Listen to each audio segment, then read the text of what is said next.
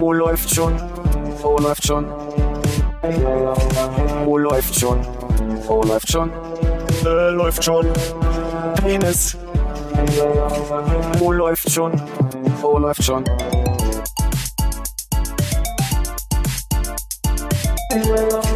Oh, läuft schon. Oh, läuft schon. Oh, läuft schon. Oh, läuft schon. Äh, läuft schon. Penis. Oh, läuft. Ich habe wirklich von ab um 9.30 Uhr geredet. Bis jetzt. Und ich werde jetzt einfach, sobald du auf Rec drückst, schweigen. Weil deswegen laden wir ihn nämlich ein, unseren Stargast, unseren jährlichen, der letztes Jahr nicht da war, weil der nämlich aufhört zu reden, wenn War gerade die kommt. Überlegung, ob, ob Thilo letztes Jahr da Nee, war. war nicht. Nee, wir haben, dann war's, war's, aber im ersten Corona-Jahr war ich ja auch nicht da. 21 dann. Im ersten Corona-Jahr war ich da. Hallo Thilo. Ach, läuft schon? ah, Hallo, Armin. Hannes. Hallo Philipp. Hallo Armin. äh, Im ersten Corona-Jahr waren wir bei euch im Büro und haben diese Aufnahme mit der Ah. durchschnittlichen Qualität äh, Stimmt, weil wir so sieben verschiedene Aufnahmegeräte Die verschiedenen Quellen. Ne? Ja. ja. Und ich möchte meinen, dass der Film über Rechte und so, Wartet da nach? Nee, das war, davor. warte mal. Doch, der war 20. dann hast du uns nicht da nochmal getroffen, Ja. da warst du nämlich da. Und dann anschließend das Jahr, also 21 warst du auch hier, weil da haben wir nämlich mal nicht über, mal nicht, also nicht über den aktuellen Film Ja. und sonstiges gesprochen. Stimmt. Und letztes Jahr warst du nicht da. Ja, würde ich sagen, weil es ist jetzt nicht so, es, für, für, es fühlte sich an, als wäre ich Niemals weg gewesen. jahrelang nicht dabei Ach so. gewesen. so rum meinst So du? rum meine ich das genau. Also deswegen war es, war, als Hannes dann irgendwie sagte, gestern, ähm, gestern war das, ne? Oder was heute? Oder was vorgestern? Oder was- ich weiß es nicht genau. Die Tage schon hat, hat es, ja, Ja. Wurst. Ob ich ja. vorbeikommen will, war das so mit einer ganz großen Freude und Vorfreude auch verbunden. Schön. Wir Weil hatten man gerade sich- kürzlich im Dezember noch mal kurz die Möglichkeit zu schnacken und da war ja auch schon äh, das Gespräch äh, grob, ob du nicht mal wieder Ja. kommen möchtest. Von der Person, die dabei war, als wir beide uns getroffen haben Ja. an diesem Ort, ich weiß nicht, ob man das sagen darf, aber darf man wahrscheinlich. Also die, den Namen der Person, Jörg Rohleder, darf man sagen. Ja. Von dem soll ich euch alle grüßen. Weil er großer Fan vom Podcast ist, Seit dem Tag. Kennengelernt hat. Nein, ich hatte heute ein ganz großes Podcast-Meeting und ich nenne euren Podcast immer als Beispiel für So nicht. kei keine, keine Zielgruppe, aber trotzdem erfolgreich. Aber wir sind ja nicht erfolgreich. Naja, das Na, kann man jetzt ja. so oder so sehen. Was, misst- was heißt schon Erfolg? Vielleicht für die angestrebten Ziele, die man hat, ist es, Stimmt, unsere Ziele. Äh, ne? Also, wenn man, Ja. Also, wir haben doppelt so viele Hörer, wie wir glauben. Das- Und ich meine, ihr habt, ihr habt auch so eine, ich kann, kann ich auch doppelt so höre, kann ich nicht, kann ich nicht zu sagen. Wie viel glaubt ihr denn, dass ihr habt? Acht. Dann sogar mindestens viermal so viel.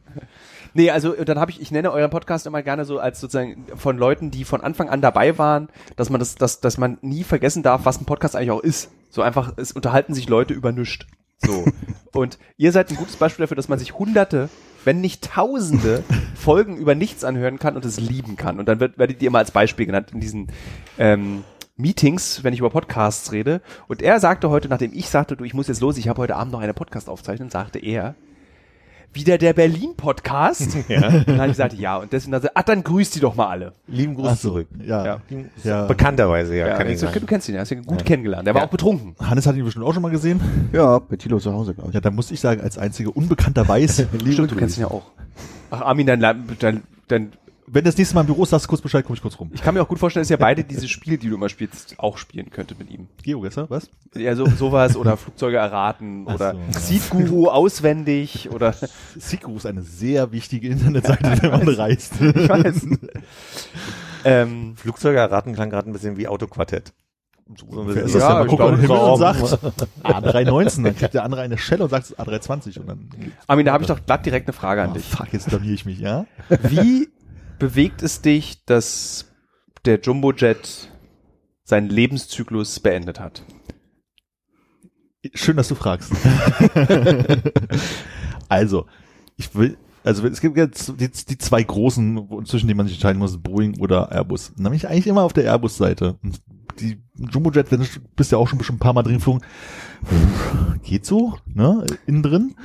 Es kommt, es gibt ja den äh, 747-800 oder 747-900, 900 gibt's nicht, möchte ich behaupten. dann den 700, 200, Äh, 400, 800 würde ich sagen. Und gab's den auch noch extra Long Range? Gab's den auch noch mal? Oder ja, gut, der dafür gibt es verschiedene. Das, ja, Genau. Aber du meinst den 8i wahrscheinlich ganz gut, ja. So, und das sind ja schon auch nochmal moderne Flugzeuge. Die sind ja auch, also die, es ist krass, wenn du weißt, dass in der 747 eigentlich noch per Diskette so Updates gemacht werden müssen, aber sie sind ja dann verschalt in, in sehr modern. Und ich mag am 747, dass die Flugruhe schon enorm ist. Also du startest ja dieses, dieses kleine Dorf ja. und das ist so wackelt ein bisschen, und dann bist Man du schon sieht es so leicht biegen, wenn man weiter hinten sitzt, wenn Und- es sich umgeht, ja. Ich, und das knarzt ja auch manchmal. Und du siehst, lustig, ich habe lustigerweise sogar mal so eine diese Achsbewegung gesehen im Flugzeug. Ja, also schön. dass du äh, für die Hörerinnen und Hörer dieses Podcast Die Flügel brechen nach oben und unten ab. genau. ähm, und das fand ich schon immer besonders und auch sehr ruhig und ähm, ich bin dann auch tatsächlich jetzt ein paar Mal mit Business Class im 747 oben geflogen. Das ist was anderes, glaube ich. Ja. Also, weil da würde ich wahrscheinlich auch sagen, beste Flugzeug der Welt, äh, Königin der Lüfte und so. ja of das, das fühlst du dort. Ja, das hat das Vergnügen hatte ich leider nicht. Ähm, aber wenn du sagst, also, das ist eine sinnlose Nerdigkeit, aber wenn du sagst ruhig, dann muss doch eigentlich äh, A350 und 787 doch dein Ich Traum bin am. Ende ein großer Fan der Airbus, der modernen Airbus-Flugzeuge. Die Ja. sind natürlich wunderschön. Ich bin auch ein großer Dreamliner-Fan, was ja kein Airbus-Flugzeug ist. Der Dreamliner hat aber immer, dass ich die Kontaktlinsen drin lassen kann. Deswegen finde ich das gut. Genau, der Dreamliner hat so eine feuchte Luft. Ich gucke gerade so Hannes an, als warum auch immer. Schön. der A350 und der 787 Dreamliner und äh, sind aus anderen, sind nicht mehr nur aus Metall, sondern aus so, wie sagt man, Kompositstoffen? Aus so Plaste gebaut, aus so äh, Formel 1 Scheiß, Weltraumkram. Verbundstoffe vielleicht? Verbleichstoffe, ja, das ist glaube ich das Wort. Deswegen Blech. kannst du, kannst du die, den Druck in der Kabine erhöhen, deswegen ist äh, die Luft nicht so schlecht, deswegen kannst du Kontaktlinsen besser haben. Hm. Und deine Nase brennt nicht in Stunde 10. Und Das sie ist haben ganz schön. LEDs, Nacht- und Morgenhimmel. Wenn man aufwacht, haben die so wie die Sonne, als würde die Sonne aufgehen. Hat der Dreamliner. Und der Dreamliner hat äh, verdunkelbare Fenster, kann man nicht rausgucken, obwohl es dunkel ist. Diese, ich weiß gar nicht, wie das heißt, so dieses Dimmen.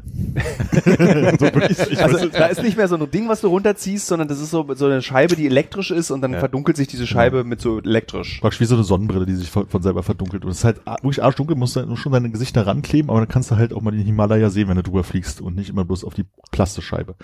Das war schön, dass wir uns über Flugzeuge unterhalten haben. Ich fühle mich da richtig gut, es macht mir auch Spaß, können wir gerne weitermachen. Ich habe das Gefühl, es ist der falsche Ort. Nee, ich glaube, das war jetzt gerade, ich musste dich das aber fragen, weil ich, als ich die Nachricht gelesen habe, 747 ist vorbei, dachte ich als erstes an dich. Habe ich überhaupt darauf geantwortet jetzt letztendlich, dass ich kein großer. Boeing-Fan bin und aber jetzt am Ende, als die 747 so die letzte, dann auch noch irgend so ein Frachter jetzt zuletzt rausging, ist schon so ein bisschen so, hm, Es ist ja, es hat ja schon auch unsere Erde zerstört und möglich gemacht, dass wir Urlaub machen können alle. mhm. ich bin In der. Reihen, in der Reihenfolge. Ja. Und warum haben sie den jetzt eingestellt? Weil der über 50 Jahre alt ist, man könnte mal was Neues machen. Okay. Ja, der hat vier Triebwerke und vier Triebwerke setzen, haben sich einfach nicht durchgesetzt. Also weil. Außer 50 Jahre lang. Naja, 50 Jahre davor. aber die letzte Passagiervariante ist ja auch vor äh, fünf Jahren, glaube ich, rausgegangen. Also auch, auch eher so, weil sie bestellt war und bezahlt war. Ich glaube, die letzten gingen noch an Korean Air oder sowas. Und Ja, aber kam- fliegen die jetzt gar nicht mehr? Doch, Doch, doch, die fliegen, aber werden keine mehr gebaut. So wie Okay. der A380, der wird auch nicht mehr gebaut, aber wird jetzt doch länger fliegen, als man halt irgendwie denkt. Das finde ich total krass, weil ich dachte, als der A3, wir müssen, tut mir leid, Das ist da, kein Problem. dass der, als der A3, weil Ich ich, bin ich, voll bei ich, dir. meine, ich fliege, wir beide fliegen ja viel und es ist ja auch eine, eine, ein- du warst jetzt gerade im Urlaub, darfst du darüber reden? Darf man darüber okay, reden? von, von uns, von hier an Tisch fliegen wir beide am meisten. Und du hast sehr viel Abstand vor mir. Ich bin ja in dieser tollen App Up in the Air auf Platz drei. Nee, auf Platz nee, ich bin also da kann man so, da kann man in dieser App kann man ähm, seine Flüge tracken. Was ganz schlimm, nee, jetzt darüber nicht reden. Das ist, da kriege ich auf jeden Fall, werde ich, da, da kleben sich Leute an mir fest. ich. Ich wollte gerade sagen, wir können ja den, den Schwanzvergleich machen wir mal in der Pause. Aber ich würde sagen, ich, ich vermute stark, also du hast ja noch, ich sag mal, einen Grund mehr zu fliegen als Ja. Urlaub. Und ich glaube, dass ähm, äh, ich glaube, das ist bei dir dann äh, wahrscheinlich noch eine Eins vorne mindestens dran. ja, Siehst du? ähm, aber ich wollte aber noch was sagen zum A380 und dann Ja. können wir dieses wirklich lang, weil ihr beide seid wirklich sehr still. Alles Aber ich gut, habe noch ein. Flughafenthema Ich- nachher. Ich habe kein, Okay. ich habe einfach nur kein Wissen, ich höre aber gerne zu. Mhm.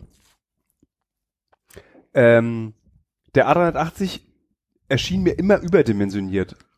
Das war mir schon von Anfang an klar, dieses Ding kriegst du doch nie voll. Und ich bin in meinem Leben 10, 15 Mal mit einem 380er geflogen und der war nie ausgebucht. Ich bin immer in so 75 Prozent vollen A380 geflogen, was dazu führte, dass mein Inner Seat Guru immer gesagt hat, Oberdeck hinter der Business Class. Da kriegst du nämlich das Essen, wenn du nett fragst, aus der Business Class, fliegst aber Economy und du kriegst Kissen und Decke aus der Business Class, wenn du freundlich fragst, fliegst aber Economy. Weil dahinter, es waren hinter der Business Class, die ja sehr weit oben war, Gab es bei manchen Airlines noch so, so zehn Reihen. zehn oder? Reihen Ja. Economy Class und hast dann eben so als, als, als Business Class Schmarotzer einiges mitnehmen können. Ich bin ja nur zweimal A380 geflogen und ich möchte behaupten, unterste Etage natürlich nur, so, äh, also bis unter die Decke voll. Also ich bin einmal es war da in der, in der. Pöbel, die Pöbeletage. Ja, genau, also Pöbeletage war voll, aber da, wo du fliegst, vielleicht nicht ganz. Aber da saß ich ja auch in der Economy. Also da war jetzt, Ja, selbst stimmt. da war die Economy so locker besetzt. Ja, also die Idee ist ja auch älter, als das Flugzeug rausgekommen ist, darf man auch nicht vergessen. Und bis da, zu dem Zeitpunkt, war es halt schon zu sagen, die Idee ja zu sagen, dieses Hub-System zu machen, mit einem großen Flugzeug alle Leute irgendwo hinzuschleppen und dann mit kleinen zu verteilen. Und das ist ja halt aufgrund der äh, Ökonomie jetzt anders geworden, dass man halt doch einfach direkter von unbekannten Ort zu unbekannten Ort Das ist auch so krass. Überleg mal, du bist der Ingenieur des A380, arbeitest du 20 Jahre an deinem Flugzeug, bis es dann endlich rauskommt und dann innerhalb von fünf Jahren System überholt. Egal. Wir haben jetzt so Milliarden in diese Entwicklung dieses Flugzeugs. Und jetzt fliegen wir mit kleinen Flugzeugen einfach sehr weit. Ja, also du kannst aber, auch, wenn du mal viele Leute von A nach B kriegen willst, das kann ja auch weit. Das sieht ja aus wie ein Walfisch, aber der kann sehr weit fliegen. Ich finde, es ist also ingenieurstechnisch, es ist eine Meisterleistung. Es ist beeindruckend groß, Ja. wenn man davor steht. Ja, und es ist auch krass, wenn das startet. So, Tino, pass auf, jetzt machen wir was ganz Besonderes. Ja. Und jetzt eure Themen. Jetzt fühle ich mich unter Druck plötzlich. Nein. Ganz Ich seltsam. könnte, ich könnte jetzt die ganze Zeit mich weiter mit Tino unterhalten, aber ähm, das machen wir Darfst am du auch. Du, wir kommen bei der äh, äh, wie heißt Flugzeugschau, nee, wie heißt das Heft? Was ist da am. Ziel? Äh, Fliegerrevue? Fliegerrevue, der Podcast. Machen wir beide. Du kannst ja mal pitchen. Ja, so, einer so äh, Reiseahnung, Halbwissen und dann brauchen wir noch immer, können wir Gäste einladen, die sich wirklich auskennen. Ja, ein Ingenieur, der sagt, nee, das ist ja Quatsch. Das ist ja Quatsch. das fliegt gar nicht wegen die Luft, Nee, das ist sondern ja- wegen die Tempo. Kompletter Blödsinn, was du da gerade erzählt hast, die letzte halbe Stunde. Das macht ja so keinen Sinn. Armin, hältst du durch?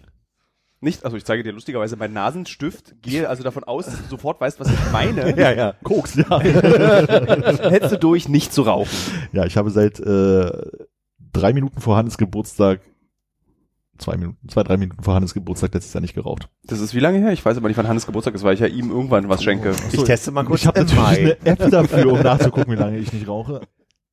Fünf Monate, möchte ich sagen, fünf Tage und 19 Stunden. Dann sind wir fast zeitgleich Nichtraucher, weil ich kurz vor sechs Monaten jetzt bin. Und ich habe seitdem verschiedene neue Süchte ausprobiert. Ich möchte das mit euch besprechen. Ja, sag mal. Philipp, du als Raucher Ja. kannst dir dich daran orientieren. Also es gibt ja einen äh, auch gern gesehenen Gast, der hier, es sei denn, du willst irgendwann mit dem Rauchen aufhören. Kann auch sein, dass du dir sagst, ich will nie mit dem Rauchen aufhören. Ja, Das ist eine Lebensaufgabe bei mir, Ja, aber ist ja. richtig. Ja, ja. Es entscheidet am Ende auch das Rauchen, ob es eine Lebensaufgabe ist. Richtig. äh, ein hier auch gern gesehener Gast, äh, Nils Nische Knils, wie wir ihn bei uns im Podcast nennen, Augustin, Namen. äh, hat ja auch mit dem Rauchen aufgehört. Woher kommt denn Drang mit Nachnamen eigentlich? Das ist der Wahnsinn. Das ist aus der Grundschule. Das ist einfach dieses Grundschulding. Also ich habe ja ein Buch veröffentlicht kürzlichst und habe dort auch über Grundschulfreunde geschrieben. Und das sind die einzigen, die mit vollen Namen drin stehen. Also, also die heißen auch so, Heiko Ravolle und Sven Ramin. Und das Witzige ist, Heiko Ravolle hat mir dann bei Instagram geschrieben. Nach 25, wann war ich in der Grundschule? mehr. Ja, stimmt. Mach mal So, ich war mit 16 in der Grundschule. hat ein bisschen länger gedauert. ähm, tatsächlich nach 30, 32 Jahren hat er mir tatsächlich geschrieben bei Instagram. Ich glaube, es sind 35 und mehr. Wahrscheinlich. Und gesagt, ob wir uns mal auf einen Kaffee treffen wollen. Habe ich dann auch zugesagt, aber habe ich nicht mehr weiterverfolgt. Ja, Ist denn das, du hast die Leute aber nicht fragen können, ob das okay ist, weil Nee. es sind ja reale Personen oder so. Da Ja. hätte ich immer so ein bisschen Bauchschmerzen, weswegen wir ja hier auch so rumdrucksen mit Nachnamen, also die oder Erzählung, vollen Namen das, oder so. was ich da erzählt habe, ist aus der DDR. Ja. Das Land gibt's nicht mehr, also haben die beiden auch keine Ansprüche an. Und die Namen denken, klingen wie ausgedacht, ja, muss man halt also einfach sagen. Heiko Ravolle und Aber Sven halt Rabin nicht. klingen, also, sind halt nicht ausgedachte Namen, aber klingen so wie ja. So DDR-Berlin-Filme, so wie so Leute da heißen. Paul, Mein- Paula. Ich bin Heiko Ravolle, mein Beruf ist Straßenbahnfahrer. So. Aber Heiko Wahrscheinlich Ravolle ist er. Doktor mit einem Professor. so. Nee, wenn es ein DDR-Film gewesen wäre. ähm, Und er wäre auch Straßenbahnfahrer, nicht Tramfahrer gewesen, möchte ich hier nochmal betonen. äh, jeweils, wir waren eigentlich beim Rauchen stehen. Ja. genau, genau. Nils. Nils, Kniels, Nische, Augustin hat ja vor einem Tag und Vor einem Tag auf. vor einem Tag aufgehört. Stimmt, das war der Deal gestern Morgen, ja, habe ich auch gehört. und Toi, toi, toi, Nils. Ich möchte jetzt mit den Hörerinnen und Hörern dieses Podcasts und dir, Philipp, der sich gerade eine Zigarette ansteckt, Ah, der ist gut. ja, äh, ja und Nils, was hilft in der Rauchentwöhnung? Andere Süchte. Nee, einfach nicht machen. Du du bist, da bist du krasser als ich. Also ich habe ja, bin Aus Versehen, hätte ich nie gedacht. ich bin ja direkt in die Salmiaksucht gestürzt danach. Also ich habe direkt angefangen, unerträglich Lakritz zu lutschen. Mochtest du die vorher? Hä? Mochtest du Nie. die schon vorher? Okay. Überhaupt nicht. Also ich habe dann angefangen, Apotheker oder auch Erwachsenenlakritz genannt zu kaufen in der Apotheke. Wie konsequent du Lakritz sagst, ne? Das heißt, Wachsenden Lakritz klingt auch so, als es ist tatsächlich, du hast jetzt gerade, ich genau wie. Busen. Tyrannosaurus? ich hab's nicht verstanden. Da steht auf der Verpackung von Erwachsenenlakritz, Lakritz, wie ich sagen würde, äh, steht tatsächlich erstmal Erwachsenenlakritz, nicht Abgabe an Kinder unter 16 Jahren, weil es A, das Herz sehr schnell schlagen lässt, wie vom Rauchen tatsächlich, du kriegst auch Schweißflecken am Rücken und so, wenn zu viel Lakritz isst. Und erektile Dysfunktion. Das ist dann ein bisschen egal, aber das steht auch als Warnhinweis dazu. Also wer zu viel Erwachsenenlakritz isst, und zwar 50 Milligramm, Gramm am Tag, Also Gramm, nicht Milligramm. Gramm, ja. Äh, der kriegt Probleme mit dem Herzen. Und 50 Gramm ist schon relativ viel. Wie viel ist das, was wir da ungefähr sehen? Was ist das für eine Packung? Das sind 175. 175. Also, und Erwachsenen, aber du schaffst nicht 50 Gramm Salmiak. Okay. Diese salzigen Pastillen. Was ist denn wohl in so einer Portion? Steht da drauf? Mm, Ja. Da ist vor allem Dingen, äh, dieses Salz drin. Dieses Salmiaksalz, was das Problem, was dein Herz irgendwie so hoch pusht und was dann so unerträglich ist. Aber ich meine, wir haben jetzt, wir haben jetzt festgestellt, okay. 150 Gramm sind da drin. Hm? Und wie viel Salmiak ist wohl pro 100 Gramm oder pro Gramm oder so? Das weiß ich aus dem Kopf Steht nicht. also, Das ist hier von Haribo, das ist Betrug. Das hat, es heißt zwar Salmiakpastillen, aber das hat nichts mit Salmiakpastille zu tun. Also Salmiak ist, wenn du diese, die sind so groß wie ein, Kann das ein kleiner. noch viel kleiner, die sind so ganz, wie ein Zykli. ich wollte gerade sagen, Süßstoff, Zykli. Nice. Kommt aus der DDR, ne? Das merkt ja. man richtig, finde ich gut. Ach, hieß es, Das hat meine Oma und meine Mutter so gesagt. Ja. Ich das, Also ich kann mich noch, könnt ihr euch noch erinnern an die Revolution, an dieses Gefühl, wo die Großeltern, man kann jetzt seinen Kaffee so süß wie man will trinken, ohne fett zu werden. Zykli. Ich glaube, ich war noch nicht auf der Welt, als das erfunden wurde. Also, Oh, ich habe das Gefühl, es kam auf einmal, also es, Es war auf einmal da. Bei Oma auf dem Immer Kaffeetisch schon. gab's immer Zucker. Zuckerwürfel in so Herz, Karo, Pik. Ja. Mhm. Mit so einem lustigen Greifer, gelber In Plastik. Farben. in Farben wollte ich auch gerade sagen. Dann ist ein, ein äh, Würfelgreifer, der so, bei meiner Oma war es gelber Plastik, konntest du Ja. so Stift draufdrücken, dann ging vorne so ein Ärmel. Das kenn ich nicht, aber okay. Ich glaube, den habe ich sogar noch da.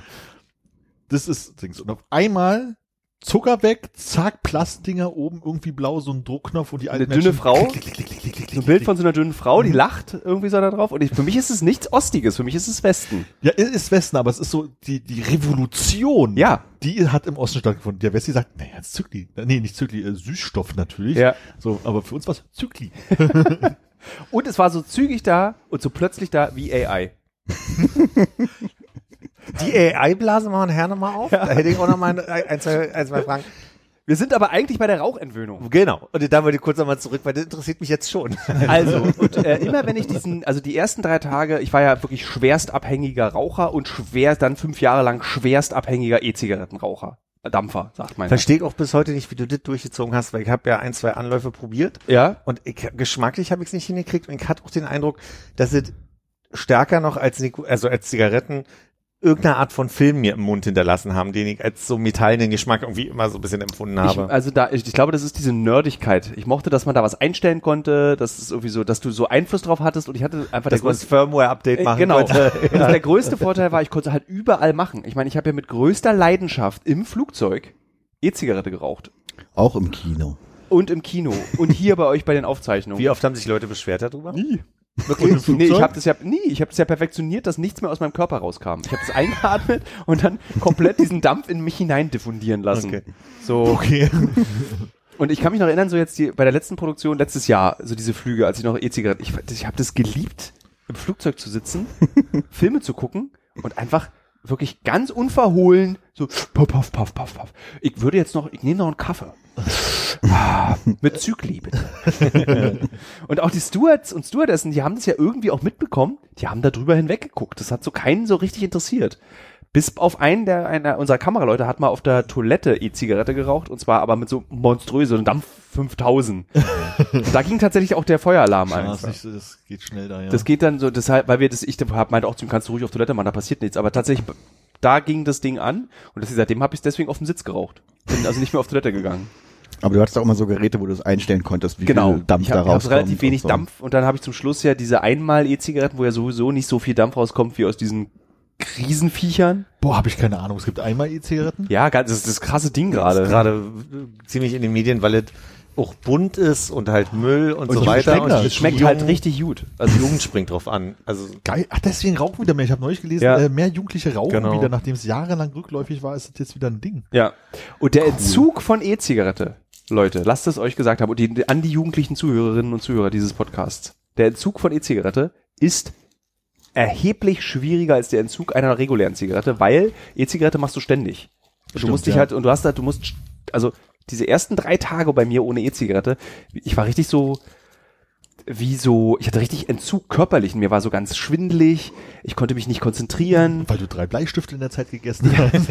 ich musste und ich musste äh, dieses so und das war dann so mein Gehirn hat mir dann so ich weiß nicht ob es bei dir auch so war mein Gehirn hat dann so so das Leben macht keinen Sinn Tilo wenn du nicht rauchst geh jetzt bitte rauchen Nein, Ja. so anders. Also ich habe einfach festgestellt, wie ähm, wie viele Dinge du mit Rauchen verbindest, was wahrscheinlich bei E-Zigarette ungefähr alles in deinem Leben ist. alles Leben existieren ist rauchen Weil ich hatte ganz häufig so Momente, also normal Alltagsgeschichten ging so, aber es gab so Momente, wo du merkst, dass du so, ah krass, das verbinde ich total mit Rauchen. Also mit den Kollegen auf dem Hof fahren im Büro, aussteigen und bevor man ins Büro geht, noch eine rauchen. Ne? Und dann steigst du aus dem Auto und dann so, ah, ich rauche ja gar nicht mehr. Was mache ich denn jetzt? Steh ich jetzt hier rum und guck dir beim Rauchen zu, wie öde ist das denn? ja Und dann auch so das erste Mal am, am Flughafen, so diese Raucherboxen, denkst du dir so, was für Idioten. Ne? So. die habe ich ja immer ignoriert weil ich mich einfach da vorgestellt habe in meiner E-Zigarette ich kann das, ich kann das aber nachvollziehen. Also ähm, ich habe ich hab ja den Schritt schon gemacht, dass ich gesagt habe, ich versuche so im weitesten Sinne alltägliche Angewohnheiten, also mit dem Rauchen nicht mehr zu verbinden. Also der Kaffee mit der Zigarette oder zwischendurch mal sagen, ach, jetzt hast du dir die Zigarette verdient, geh mal raus eine rauchen. Das mache ich eigentlich kaum. Also so auf Arbeit zu rauchen ist wirklich selten. Also passiert, aber ist wirklich selten. Mein Problem ist dann aber, dass ich das irgendwie kompensiere äh, abends dann oder beim Glas Wein oder beim Podcast und den Eindruck habe, dass ich da Kette rauche dann. Ähm, hab aber den Eindruck, dass ich tagsüber seltener rauche. Also dass ich was ja schon mal das große Vorbild Hannes ist der vor, auf dem Weg hier im Hausflur sagte Weiß nicht mehr, was ich gesagt habe. ich rauche gar nicht ich bin, bei mir hat sich die Sucht von selbst eingestellt Na, ich habe dieses Suchtrauchen am Tag nicht mehr, ne? Also gar nicht. Also ich kann wirklich so, wenn ich abends nichts mache oder so, oder wenn ich nur arbeite, äh, dann brauche ich auch nicht mehr rauchen. So, das fehlt mir auch nicht mehr. Wo es früher immer so war, okay, jetzt äh, gehst du dreimal am Tag mindestens vor die Tür, als wir noch im alten Büro waren. Mhm. Also einfach mal dann, okay, jetzt geht man raus und raucht. Weil ja auch so viele andere geraucht haben, ne? Da, haben- da hab, da hab ich ja auch noch richtig geraucht, ne, als im, in der Straßburger. Das weiß ich gar nicht mehr so genau. Also ja, Ja, wahrscheinlich. ich kann mich erinnern, dass es auf jeden Fall große Diskussionen gab, weil ich dann als äh, Geschäftsführer bestimmt habe, dass wir im Büro rauchen, was aber natürlich als Einzel Hast du? Ja, Jürger fand das ja immer ganz furchtbar. Und dann habe ich immer gesagt, bei Stress ist erlaubt im Büro zu rauchen. Dann habe ich in der Gürtelstraße und in der Straßburger im Büro immer noch geraucht. Weiß Kann ich ich mich noch. gar nicht mehr erinnern. Oben habe ich dann immer so auf dem, so bei, bei im Schnitt oder so, wenn geschnitten Ja. wurde, kam ich, Ja, ja, stimmt. Das war dieses äh, im Schnitt und dann mal das Am Fenster, Fenster, genau, aufmachen dann hab ich da und oben gesessen, rausrauchen, genau. Ja. Ich muss sagen, dass genau diese Arbeitszigaretten, also wirklich dieses so, so irgendwie Task zu Ende, jetzt mal fünf Minuten was anderes machen und so, also genau diese Zigaretten vermisse ich fast am meisten, Hm. muss ich sagen. Also wirklich dieses, weil ich sitze jetzt, praktisch komme ich morgens zur Arbeit, gehe in der Mittagspause und, und abends gehe ich wieder und gehe halt nicht mehr die Treppen dreimal rauf und runter und mach mal fünf Minuten Pause, die nichts mit diesem Job zu tun also machst du auch keinen Sport mehr. Ist Treppen dreimal hoch und runter. Ja, ist klar. vorbei. Nee, auf jeden Fall haben wir hier. Nein, aber das, das, das, vermisse ich halt. Ich habe das irgendwann diese Woche hatte ich so einen Moment, wo ich dachte, jetzt wäre mal so ein Moment, wo du halt irgendwie rauchen gehst. Jetzt versuchst du dich aber gerade an die nächste Aufgabe zu machen, merkst halt, wie unkonzentriert du bist, weil damit irgendwie fair, dann feiere feier ich mich so. Und man macht's ja dann trotzdem, weil man will ja nie wieder rauchen, deswegen wird es sich ja nie ändern, deswegen versucht man das jetzt hier durchzuziehen. Aber das sind so neben so, manchmal so, wenn man bei euch vom Büro steht oder so, wo man dann sagt, boah, jetzt einfach mal eine Zigarette rauchen, wäre Ich würde echt es so gerne können. Eine so, aber dann würde ich vielleicht den Moment nicht dann vom Büro. Ich würde dann die, die würde ich mir dann aufnehmen und was anderes. Aber es ist, ist so Auch wenn ich verstehe, Am Flughafen in der Box. so richtige Ekel, diese ganz am, draußen im Kalten, so, wenn die Glut so ganz lang und rot wird. Ich habe wirklich, als ich jetzt gerade wieder unterwegs war, ganz kurz überlegt, ob ich nicht in Taipei am Flughafen einmal kurz in den Raucherbereich gehe, Ja, weil der ähm, so, das ist ein richtig schöner Raum mit so Palmen und Grünzeug. Also als Raucher hast du da drin gemerkt, dass dann halt damals geraucht wurde, aber es ist halt nicht so eine Box. Ne? Das Ja. ist halt echt schön. Und wir sind dann vorbeigelaufen und dachte, oh nee, ich glaube, das kann ich gar nicht, wenn ich da reingehe. Ich so, oh, oh. Bist Ja. du militanter Nichtraucher geworden oder bist Nee, du? überhaupt nicht. Ich auch nicht, zum Glück. Also ich mag das auch zum Beispiel, wenn ihr beide raucht, ich atme das gerade sehr gerne ein. So Nichtraucher kannte ich auch und das bewundere ich ganz doll, dass es also wirklich, dass es überhaupt keine A, dass es keine Rolle spielt, aber B, dass die Leute sagen, ich finde es schön, das zu riechen und das aber nicht dazu führt, dass ihr sagt, äh, ich hätte, ich, gib mal her, komm, gib mal, Ich mach finde, das sind zwei Paar Schuhe. Ich finde, Rauchen, Riechen ist anders als Ra den Rauch riechen, den man selber Ja. raucht. Das ist halt so stark unterschiedlich, dass für mich das nicht triggert, selber rauchen zu wollen. Mhm. Unabhängig davon würde ich so gerne mir jetzt Hannes Zigarette nehmen und eine rauchen. Also so, ich Ja, würde das ja, wenn ich nicht wüsste, wenn ich nicht so eine Angst vor den Konsequenzen des Rauchens hätte, würde ich ja so, ich würde ja weiter rauchen. Wenn mir jetzt jemand sagen würde, das macht nicht krank, würde ich sofort weiter rauchen. Die, du, eine Schachtel Zigarette kostet, könnte 50 Euro kosten. ich würde sie rauchen. So, Hast du das Phänomen, dass du in deinen Träumen rauchst? ja. Und du Ganz auch schlimm. Ich, Ganz also schlimm, ich wach auf und denk so, äh, Warum was hast du denn ich für eine Enttäuschung? Danke. Also wirklich, du träumst so und denkst dir dann halt auch wirklich so, von wegen so, hä, warum hast du denn das jetzt gerade gemacht? Das ist doch total blödsinnig. Ey, ich Wieso bin am noch- Anfang aufgewacht und hatte die, die als ich von E-Zigarette, von Zigarette auf E-Zigarette umgestiegen bin, bin ich aufgewacht im Bett mit der Handhaltung einer Zigarette zwischen meinen Fingern. Ja, ich finde, das Schlimme ist, dass ich halt dann auch träume von wegen so, scheiße, und diesmal ist es gar kein Traum. Du hast jetzt wirklich geraucht. Was ist denn, warum hast du denn da den, wo kommt denn der Reflex her? Um irgendwann aufzuwachen und sagen so, ha, puh, das ist im Traum gedacht, dass es kein Traum war, aber das war einer. Ich glaub- schrecklich. Hört nicht, nicht aufhören mit Rauchen. Wenn ihr Raucher seid, macht Bitte, einfach weiter. bitte. Okay. Es ist eine Qual. Ich musste gerade ein bisschen schmunzeln die Tage. Ich ich bin ja schon auch ein Raucher, der trotzdem total toll findet, dass seit Jahren nicht mehr in Restaurants geraucht wird, dass in der Bahn, das fand ich am schlimmsten immer so diese, ich war jemand, der in der Bahn dann auch ins Raucherabteil ist und dann kamen immer so die Leute rein, die nur mal kurz in geraucht haben, weil, weil ich immer total ätzend das fand. war ich. War, ich erinnere mich gut, das war ein Dienstag. Und, äh, und ich fand so lustig jetzt auf einer Geburtstagsfeier, äh, im, im weiteren Familienkreis gibt es so zwei, zwei wirklich fast 90-jährige äh, richtige Berliner, also so auf so einer Art, aber auch zauberhaft, die dann so drüber getuttert haben wie, der Nachbar, der stinkt immer nach Qualm vor der Bude. Wo ich nur dachte, ey, zu Ostzeiten seid ihr dem doch ja nicht, also was habt ihr denn zu Ostzeiten gemacht? Also ihr konntet dem ja ja nicht entgehen. Also da wurde ja überall geraucht und immer geraucht und ich finde es so lustig, dass das sich ja schon verbessert hat, aber dadurch halt auffällt, dass so eine Raucherwohnung natürlich auch in den Hausflur strahlt, so, Ja, das ne? das finde ich ja total faszinierend. Wenn ich jetzt nach einem Podcast nach Hause komme, ist es der einzige Moment, wo ich richtig merke, boah, ich war da, wo geraucht wurde. Meine Klamotten, das habe ich früher ja nicht gerochen. Für mich Ja. war das so, ich weiß ja, ich war da, hab, wenn man mal beim Philipp ist, dann riecht die Klamotte noch wie immer, Ja. weil man selber geraucht hat. Ich habe ja mehrfach versucht aufzuhören. Ich hatte ja immer wieder so Phasen. Ich erinnere mich, die letzte und auch längste Phase war nach der, wir, wir haben so, wir haben so sechs Stunden Podcast aufgenommen, kurz vor Silvester 20. Sechs Stunden. Na, wir haben das in zwei Teile geteilt. Der eine Teil war eine normale Folge, die ist am 31.12. Und das rausgekommen. andere ist eine Lieblingsfolge. Äh, fünf Punkte Abzug haben wir danach. Ah, okay. Und die, da habe ich in der Nacht wirklich, also so, ich habe noch mit der Familie telefoniert Mitternacht, so gesundet Neues. Und dann habe ich so ein, wahrscheinlich eine Panikattacke bekommen, aber die fühlte sich an wie Luftnot.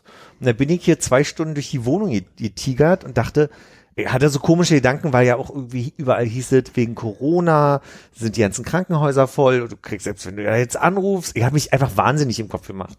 Und da habe ich dann drei oder vier Monate, ich weiß nicht mehr genau wie lange, nicht mehr geraucht und habe aber auch gewusst, du trinkst auch nicht mehr, weil also ich habe dann so komplett drei Monate mal Detox gemacht, glaube ich, sagt man. Und dann habe ich gedacht, oh, heute hast du Lust auf ein Glas Wein, habe mir Wein aufgemacht, mit einer Freundin telefoniert, das mache ich gerne, so Weinabend mit meiner Freundin Anja. Und dabei fing ich dann an, ich hatte noch irgendwo eine Schachtel rumliegen, da habe ich angefangen, na, die eine, ne? Und dann, dann war es wieder vorbei. Und das war ganz schwierig, dieses, also ich glaube, ich müsste komplett so ein paar Sachen mit aufhören, so, ne? Weil ich sonst einfach Ich krieg einen unglaublichen Hieber, während du gerade davon erzählst. Das ist richtig krass. Mir Soll läuft ich uns einen Wein holen? Was das jetzt? das ist richtig hart. Ein Kollege von mir, den ich auch schon vier, fünf Mal hab aufhören, rauchen, äh, beim Rauchen aufhören zugeguckt habe, der hat dann wirklich ein Jahr lang aufgehört und hat an, an seinen 366. Tag gedacht, bei so einer Party, ich habe ja ein Jahr nicht geraucht, jetzt kann ich ja mal diese eine Zigarette rauchen. Willkommen im Club der Raucher wieder. Der arme Mann, wirklich, der tut mir wirklich, wirklich leid. Weil ich habe ihn schon so oft beim Rauchen aufhören scheitern sehen und so ein Jahr ist halt echt lang und ich Und jetzt kommt die Horrorgeschichte. Meine Mutter. Meine Vor Mutter. 25 Jahren mit dem Rauchen aufgehört. Vor 25 Jahren. 40 bis 60 Zigaretten am Tag geraucht. In der Buchhandlung, an der Kasse. Gequarzt. Ein Aschenbecher an der Kasse. Im Büro hinten Aschenbecher, wo jeweils eine glimmende Zigarette, das ist die Legende meiner rauchenden Mutter. Aufgehört vor 25 Jahren, wahrscheinlich auch, wahrscheinlich auch vor 35 Jahren gewesen, so mit der Grundschule verrechnet. Und letztes Jahr hat meine Mutter gesagt, jetzt habe ich ja 35 Jahre oder 25 durchgehalten, jetzt kann ich ja ruhig mal eine rauchen. Und es ist so krass. Meine Mutter hat dann Ende letzten Jahres abends wieder fünf bis zehn Zigaretten geraucht. Mhm. Jeden Abend, weil sie sich darauf gefreut hat. Und dann habe ich so zu meiner Mutter gesagt, Mutter, du kannst jetzt weiter rauchen, aber deine Krebszellen wachsen jetzt noch schneller, weil die sich, du bist jetzt alt. So, und habe ich sozusagen, habe ich sie erschrocken. Und dann hat sie wirklich jetzt im Januar gesagt, Schluss und meinte so heute zu mir, ich war mit ihr spazieren heute früh, das ist jetzt wieder so wie vor 25 oder 35 Jahren, dass ich jeden Morgen mich ermahnen muss, nicht zu rauchen. Und wie nervig ist es bitte, dass ich jetzt durch diese ganze Scheiße wieder von vorne durch muss, diese Rauchentwöhnung. Und ich finde das so krass. ich hätte so Bock, gerade fünf bis zehn Zigaretten Ja, zu ich, rauchen. auch. das ist so, das ist so. Also ich wüsste, wenn, wenn wir jetzt fünf bis zehn Zigaretten isst, dann fünf bis zwanzig wären es außerdem. Ja. Ich würde morgen einfach wieder rauchen. Ja, aber ich würde ja morgen nicht rauchen wollen mehr, deswegen würden wir jetzt uns eine Big Pack teilen. Wollen wir, wollen wir, komm, wir machen es jetzt. Wir, machen, wir, wir teilen uns jetzt mal eine Big Pack. Mach mal eine kurze Pause hier. ähm, aber ich glaube, wenn ich, wenn ich aufhören wer werde, ich, formuliere einfach schon mal sicherheitshalber so, dann werde ich militant. Ich glaube, ich habe gar keine Wahl aus Selbstschutz. Ich kann, ich kann militante Raucher verstehen, weil wenn das, wenn das so einfach wäre, dann hätte ich es ja schon gemacht. Und ich glaube, es ist genau dieses, dieses Merken, wie, wie ich immer wieder zurückfalle, wie das einfach doch stärker ist, so dieser Wunsch zu rauchen, dass ich glaube ich aus einem Selbstschutz dann militant werden würde. Aber Das es fühlt sich geiler an, durchzuhalten, wenn andere Leute diesen Genuss und den anderen Leuten diesen Genuss zu gönnen. Das verstehe ich total. Ich glaube, das ist auch gar nicht die, die Missgunst den anderen gegenüber, sondern wirklich der pure Selbst, Selbstschutz. Okay. Diese sich einreden, wie du gerade so schön gesagt hast, diese Idioten, na, ja, also früher war ich auch mal so. Weißt du, sich besser zu fühlen als die anderen, ich glaube, das würde eine Art von Militanz mit sich bringen. Unterstelle ich mir, weiß ich nicht. Vielleicht bin ich auch mega cool. Keine Ahnung. Vielleicht rauche ich einfach mit den Nichtrauchern. Dann als Nichtraucher gehe ich hin, rauche ich eine Zigarette. Und ich brauch's ja dann nicht. Ja. ins Gesicht. So, wir waren bei den Suchtalternativen stehen geblieben. Meine erste Ach ja, darum ging's eigentlich. Ja, genau, es war die Salmiak. Das, da habe ich dann so die ersten drei Monate kiloweise Lagritz jeden Tag weggelutscht. Mir wurde schlecht. Mein Stuhl hat sich verändert. Ich habe schwerste Durchfälle aushalten müssen dadurch. Aber hat mir geholfen. Und ich dachte dann so, hm, ich, esse dieses eine Stück. Nur nicht mit dem Stuhl, ne? Das ist immer ehrlich. Also. Ich hätte gedacht, der wird fester, naja. Nee, also es war wirklich ganz furchtbar. Wirklich äh, schlimmste Magenkrämpfe irgendwie, wenn du halt einfach so eine, so eine Handvoll, also wirklich so, wirklich, das sind dann so 100 Pastillchen, 100 okay, Da Salmiaks, kriegst du dich über Stuhl. Stuhl ist, Eigen, Eigenstuhltherapie, Aber nur eine Handvoll, nicht mehr. Abgestrichen oder? ein Häufchen. Ähm, und ich dachte so, das wird dann so mein neues Ding, weil ich dachte immer so, ich war ja immer der Raucher, der coole Raucher, Rauchen ist mein, ich dachte dann so, Lagritz-Tilo ist meine neue Bezeichnung. ja. Hab dann aber auf Wie uncool klingt das? Und dann hat sich das irgendwie so, äh, fadete das so raus. Ich habe dann nicht geraucht und kaum noch Lakritz, sondern immer nur noch Lakritz gegessen, wenn wirklich der Jeeper kam. So richtig hart, so meistens morgens kam dann irgendwie noch mal so ganz stark das Gefühl, bei der, nach dem Aufwachen, nach der ersten Dreiviertelstunde, jetzt möchte ich so gerne eine rauchen. Lakritz rein, ging weg. Und das ist ja, dieses Salmiak macht ja, dass die sofort die Spucke, es läuft ja alles in der Mund zusammen. Es fühlt sich ja wirklich an, wie nach einem Zwölf-Stunden-Flug eine rauchen. Ja. So fühlt sich das so. So. Dann Oh, nach zwölf Stunden rauchen wir jetzt so sehr. ich find's auch ganz, fand ich ganz toll. Dieser schwere Schwindel, diese Sterne, die man gesehen hat. Wie früher, als man angefangen hat als 14-Jähriger oder so. Ich bin irgendwann nur noch nach L geflogen, um zu rauchen. Man muss sich auch noch verstecken. Geil. ähm, dann bin ich auf, das fand ich ganz toll, hatte ich eine Phase von, sag ich, auch mal zwei Monaten, Hannes hat's auch mitgesehen im Büro, Zahnstocher mit Geschmack. Richtig unangenehm. Richtig Das geil. bindet. Ach so. Ja, selber bestimmt cool, aber Äh, so Zahnstocher genau. ist so Zahnstocher-Tilo. Ja, 90er ich wollte dann Zahnstocher-Tilo sein. Zahni. Meine Freundin, als ich ihr das dann so vorgeführt habe, hat das Kotzen bekommen. Bist du jetzt so ein Mann? Dann habe ich dann auch irgendwann so aus Nervosität diesen Zahnstocher immer so gedreht im Mund und so komplett zernagt. Da kam dann immer so ich, jetzt erinnere ich mich dran, dass du das hattest, als wir irgendwo waren. ich, irgendwo im äh, Weihnachten. Weihnachten. über Weihnachten, ja genau. Genau, da das saß ich mit Zahnstochern. Da war die Zahnstocherphase gerade. Mhm. Und das hat so richtig gut in Kneipen hat es so richtig diese einfach zu zerbeißen. Und das war dann so gefüllt mit Menthol oder Zimt. Gab es diese zwei Sorten und ich habe es einfach so Mhm. wirklich eigentlich Nuss. Und du konntest Tricks, ja? Und jetzt sind wir in der dritten Phase. Jetzt kommen wir endlich zu dem. Warte mal, aber konntest du Tricks? Konntest du deinen Zahnstocher so im Mund drehen? Ja, ja. Aber da hatte ich immer Kannst Angst, das dass mir jemand von hinten auf den Rücken haut. Und dann Ich dachte von unten ging oder so. Oh, wie Kinder, Kinder mit Lollis im Mund, die rennen, ne? Phase 3. Nasenstift Tilo ist die Phase 3. Das sind diese, ihr kennt die von Weg Vaporub. Das sind diese, Ja, das ist, da kann man nicht aufhören, das ist ganz blöd. ja, Gab's da nicht mal Chinaöl oder so? das ist Chinaöl. Also das Ja. ist hier Menthol, Kampfer und noch irgendwas. Und das ist nicht so schlimm wie Nasentropfen, weil die Leute werden ja dann abhängig von dieser freien Nase, weil du, Ja. die Nase ist so für zwei Sekunden frei und nicht länger. Aber du hast so ein scharfes Brennen, was sich hinten runter in den Rachen, oh, bis rein in den Rachen, wie so an der Zigarette ziehen. Ja. Aber ich würde sagen, es sieht nicht. noch uncooler aus als Zahnstocher. Ich würde sagen, du hast echt, also, Salmiak, das sieht man nicht, was du machst. Ne? so. damit auch Tricks? Kannst du den auch von der einen Nasenloch rein und der anderen wieder raus? Ich würde es dir ja mal anbieten. Na, nee. Du kannst es ja mal, warte mal, wir machen also es mal ich kenne, sauber. ich kenne das Wickzeug und ich weiß, das war früher, wenn man wirklich stumpf war, hast du es so zwei, drei Tage so, um es zu lösen, benommen, total cool und hast dann vier Wochen nicht Was? Nee, aufgehört. warte, warte, warte, ich höre dir zu, aber warte. Tilo, suchst du Desinfektion? Nee, ein Papiertuch reicht. Wichstuch. Weil es ist, mein Nasenloch ist jetzt okay. Sage ich. ja. Und Ja, wenn wir Corona eins geht nicht die Corona-Zeit Nase. gelernt haben. genau. Ich hatte Corona, Tilo hatte fünfmal Corona wahrscheinlich mittlerweile. Man soll ja mit dem äh, Ellbogen einfach Was, nur was ist dein, drüber wischen. dein, Co- dein Corona-Counter aktuell? Zwei. Oh, das geht ja. Ja. So. Und richtig atme mal schön ein. Alter. Ja. Cool, was ist das für Zeug? Es ist aus Thailand und da habe ich gelernt, die Thailänder gelten als die Erfinder dieser Stifte. Mhm. Und dieser Stift ist natürlich, ich muss jetzt ein bisschen, ich habe da mich jetzt. Ich weiß, was du meinst mit dem Rachen. Das ist nicht so schlimm, wie ich mir vorgestellt habe, aber es kommt hier gerade an. ja, ist das nicht toll? Also wenn du nächstes Jahr nach Thailand fährst, Ich habe 20 mir davon gekauft, kannst dieses Jahr einen eins würde haben. ich. Und du kannst dann, das Tolle ist dann so, wenn du dann auch Er mal steht da täglich vor der Tür. Kopfschmerzen hast, Ich brauche nur noch einen. kannst du den so, das so, und dann kannst du so, ah, kannst es dir so an die Schläfe machen. Und du siehst, das hält auch ewig. Also so, das ist so, wird einfach nicht alle. Die Nase ist vor allem, das ist immer die kleine Nebeneffekt. Hatte gerade so eine The Nanny Fine Assoziation, die mal irgendwann zu viel Wasabi gegessen hat und auf einmal ganz normal gesprochen hat, statt in ihrer, in ihrer Stimme, die sie hatte. Hatte jetzt ein bisschen erwartet, dass es bei dir was verändert, stimmt. Die Cola schmeckt anders. Ja, das äh, schmeckt alles anders, alles scheußlich. Ich Das möchte doch nicht haben. Aber das ist ganz geil. so, Nasenstift, Tilo? Nasenstift, Armin. Das ist so, du kannst es auch. Ja, nee, das auch nicht. Ich, äh, was ist das Das nächste? ist Geile ist auch, dass so Tiefer gelegte Leute, Autos. äh, nee, das, nee, ja, das ist, Ah, das ist Alter. Aber so Leute reagieren dann auch so ganz konsterniert, wenn die so, ich sitze dann so in großen Runden und denke natürlich nicht daran, dass andere Menschen, die mich nicht kennen, nicht wissen, was gerade mein, meine Sucht ist, nämlich dieses Nasenstift. Und dann sitze ich dann so bei so einem Podcast-Meeting eben vor fremden Leuten, unterhalte mich so wie mit euch dreien gerade und mache dann so blablabla, blablabla. Ah, oh, mm. und die, die Leute gucken mich so an.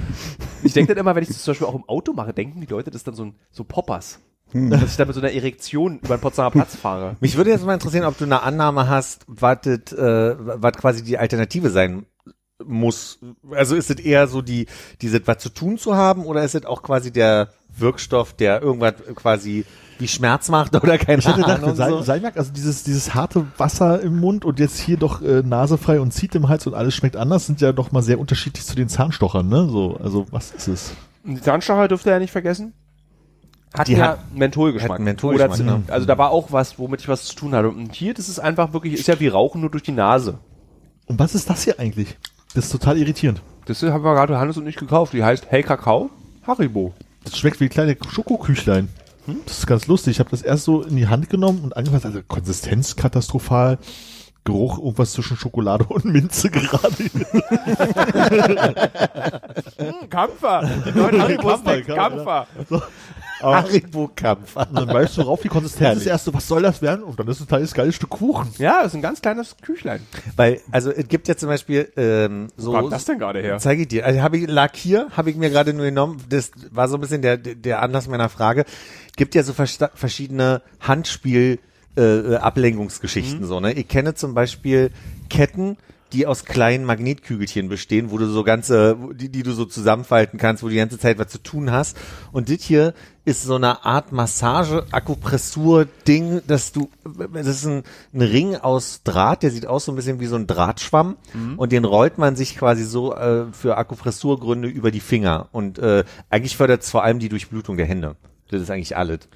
Ja Oder aber es ist ein Spielzeug, was man in der Hand haben kann quasi. Und die Überlegung war, ob sowas reichen würde oder ob es wirklich mit Wirkstoff. wenn es nach Minze schmecken würde und mir in die Nase stecken könnte. und oder das über die Mund, Haut aufgenommen werden könnte. Dann ja. So, als du es rausgeholt habe ich auch wirklich gedacht, so, das ist doch ein bisschen klein, um den Herd sauber zu machen. Ja. Na, oder es gibt so manche Haargummis, die in die Richtung gehen. Ja, stimmt. Ne? So die so ein bisschen. Ähm, Das ist diese, auch diese, wo man sich so gefakte Dutz bauen kann, diese Haar, die man Gibt's so auch. unter das Haar macht. die denn? Haar. Gut. So, so Ja. Pseudonamen, sowas wie Tempo und Taschentuch ist, gibt es glaube ich auch so einen Namen für diese komischen. na, vier Dudes machen einen Küchenpodcast, ne? Sag mir Genau. mal, wie die heißen. Wie hießen die denn? Aber Philipp, du warst auch der erste Mensch, bei dem ich den Fidget Spinner gesehen habe. Also Und zwar den kannte ich vorher nicht. drei Wochen bevor die innen geworden sind. Mhm. Wo hattest du den damals her? Aus, die gab's da schon, in, vielleicht U-Bahnhof. bestellt oder gab's die schon? Amazon, äh, glaube ich, kann das sein? wahrscheinlich Amazon, ja. Ist so, als hätte ich dich so damals Tricks? gefragt. Bitte? Konntest du Tricks? Nee, überhaupt nicht. Ich habe auch nie, also das ist so ein bisschen wie, ich habe einen Cousin, der konnte so mit diesen Fingerskateboards mega Dinge machen. Ähm, hatte ich überhaupt nicht die Geduld zu, Sachen zu, zu lernen. Ich konnte ihn anschnipsen und konnte ihn eine Zeit lang so von Finger zu Finger reichen, äh, während sich der Fidget Spinner... Das ist schon, Ja, aber manche haben die ja hochgeworfen, wieder gefangen, irgendwie auf der Zungenspitze, keine Ahnung. Also so, so was konnte ich alles nicht. Da bin ich nicht, nicht fit genug gewesen. Ja. also bei Ron Kalli hättest du damit nicht auftreten können, aber du kannst Genau. mehr als die anderen drei, glaube ich, oder konntest du, Hannes? Nie, never. Ähm, okay. Oh, äh, Ron Kali, das ist ja mein, äh, ich war total überrascht. Ich war mit meinen äh, Neffe, Nichte, Familie bei Ron Kali äh, das erste Mal. Äh, Tut mir leid. es war am Ende ein okayer Abend. Ich war erstaunt, wie wie Da bricht die Stimme. da bricht die Stimme. Und der Zirkusdirektor, der da quasi spielt, ist Oliver Polak. Da war ich total, den habe ich überhaupt nicht erkannt erst. Und dann habe ich es am Ende, als wir in der S-Bahn schon wieder waren auf dem Rückweg, habe ich es im, im Heft gelesen, dass Oliver Polak den bei Ron Kali macht. Hätte ich nicht gedacht, dass der das. Äh, Ich finde es ganz toll, dass der das macht und ich finde, der sieht aus wie in diesen, wie heißt denn dieser tolle, der diese Amerikan dieser amerikanische Regis- Regisseur mit der so ähnlich klingt wie Benicio del Toro, das ist der Schauspieler, aber der Regisseur davon, der Pans Labyrinth gemacht hat. Guillermo del Toro. Ja. Und das Nerdigste, was heute Abend hier gesagt werden wird. Nach der Flugzeug. Toro, Toro, Toro. Und ich finde, Oliver Bolak bei Sir, ähm, Ron Cully sieht aus, als würde Guillermo del Toro ein Zirkus, äh, sozusagen der, der Herr der Manege sich gestalten. Dieser massive Bauch, dieses, ich finde ja, dass, dass äh, Oliver hat schon auch so ein sehr strenges Gesicht und auch einen unfassbar strengen Humor. Das hat mich am meisten irritiert, weil ich dachte, dass es ähm, irgendein Schauspieler ist, der jetzt nicht so eine Bekanntheit hat wie Oliver Polak. Und deswegen war ich dann überrascht, dass der sich zwischendurch so ein paar politische Ecken leisten konnte und war wirklich kurz so, mhm, okay, Roncalli lässt es durchgehen. Sehr interessant. Ich finde es aber clever, so, so, sozusagen so eine politische Figur als in so einen Zirkus reinzusetzen. Also ich würde in den Zirkus gehen, um mir das anzusehen. Nur in dem Wissen, dass, dass er da mitspielt. Also ja, okay, ja. weil ich wissen wollen würde, wie, wie macht er das? Macht er irgendwelche harten Witze über sein Jüdischsein dazwischen? Macht er Pedo-Witze? Also wofür er bekannt ist, weißt du? Also, aber so scharf darf man sich das nicht vorstellen, sondern also er, er hat eher so in dem Neben, wirklich in, einem- in einem dritten Nebensatz dann gesagt, gibt ja Leute, die denken sowas.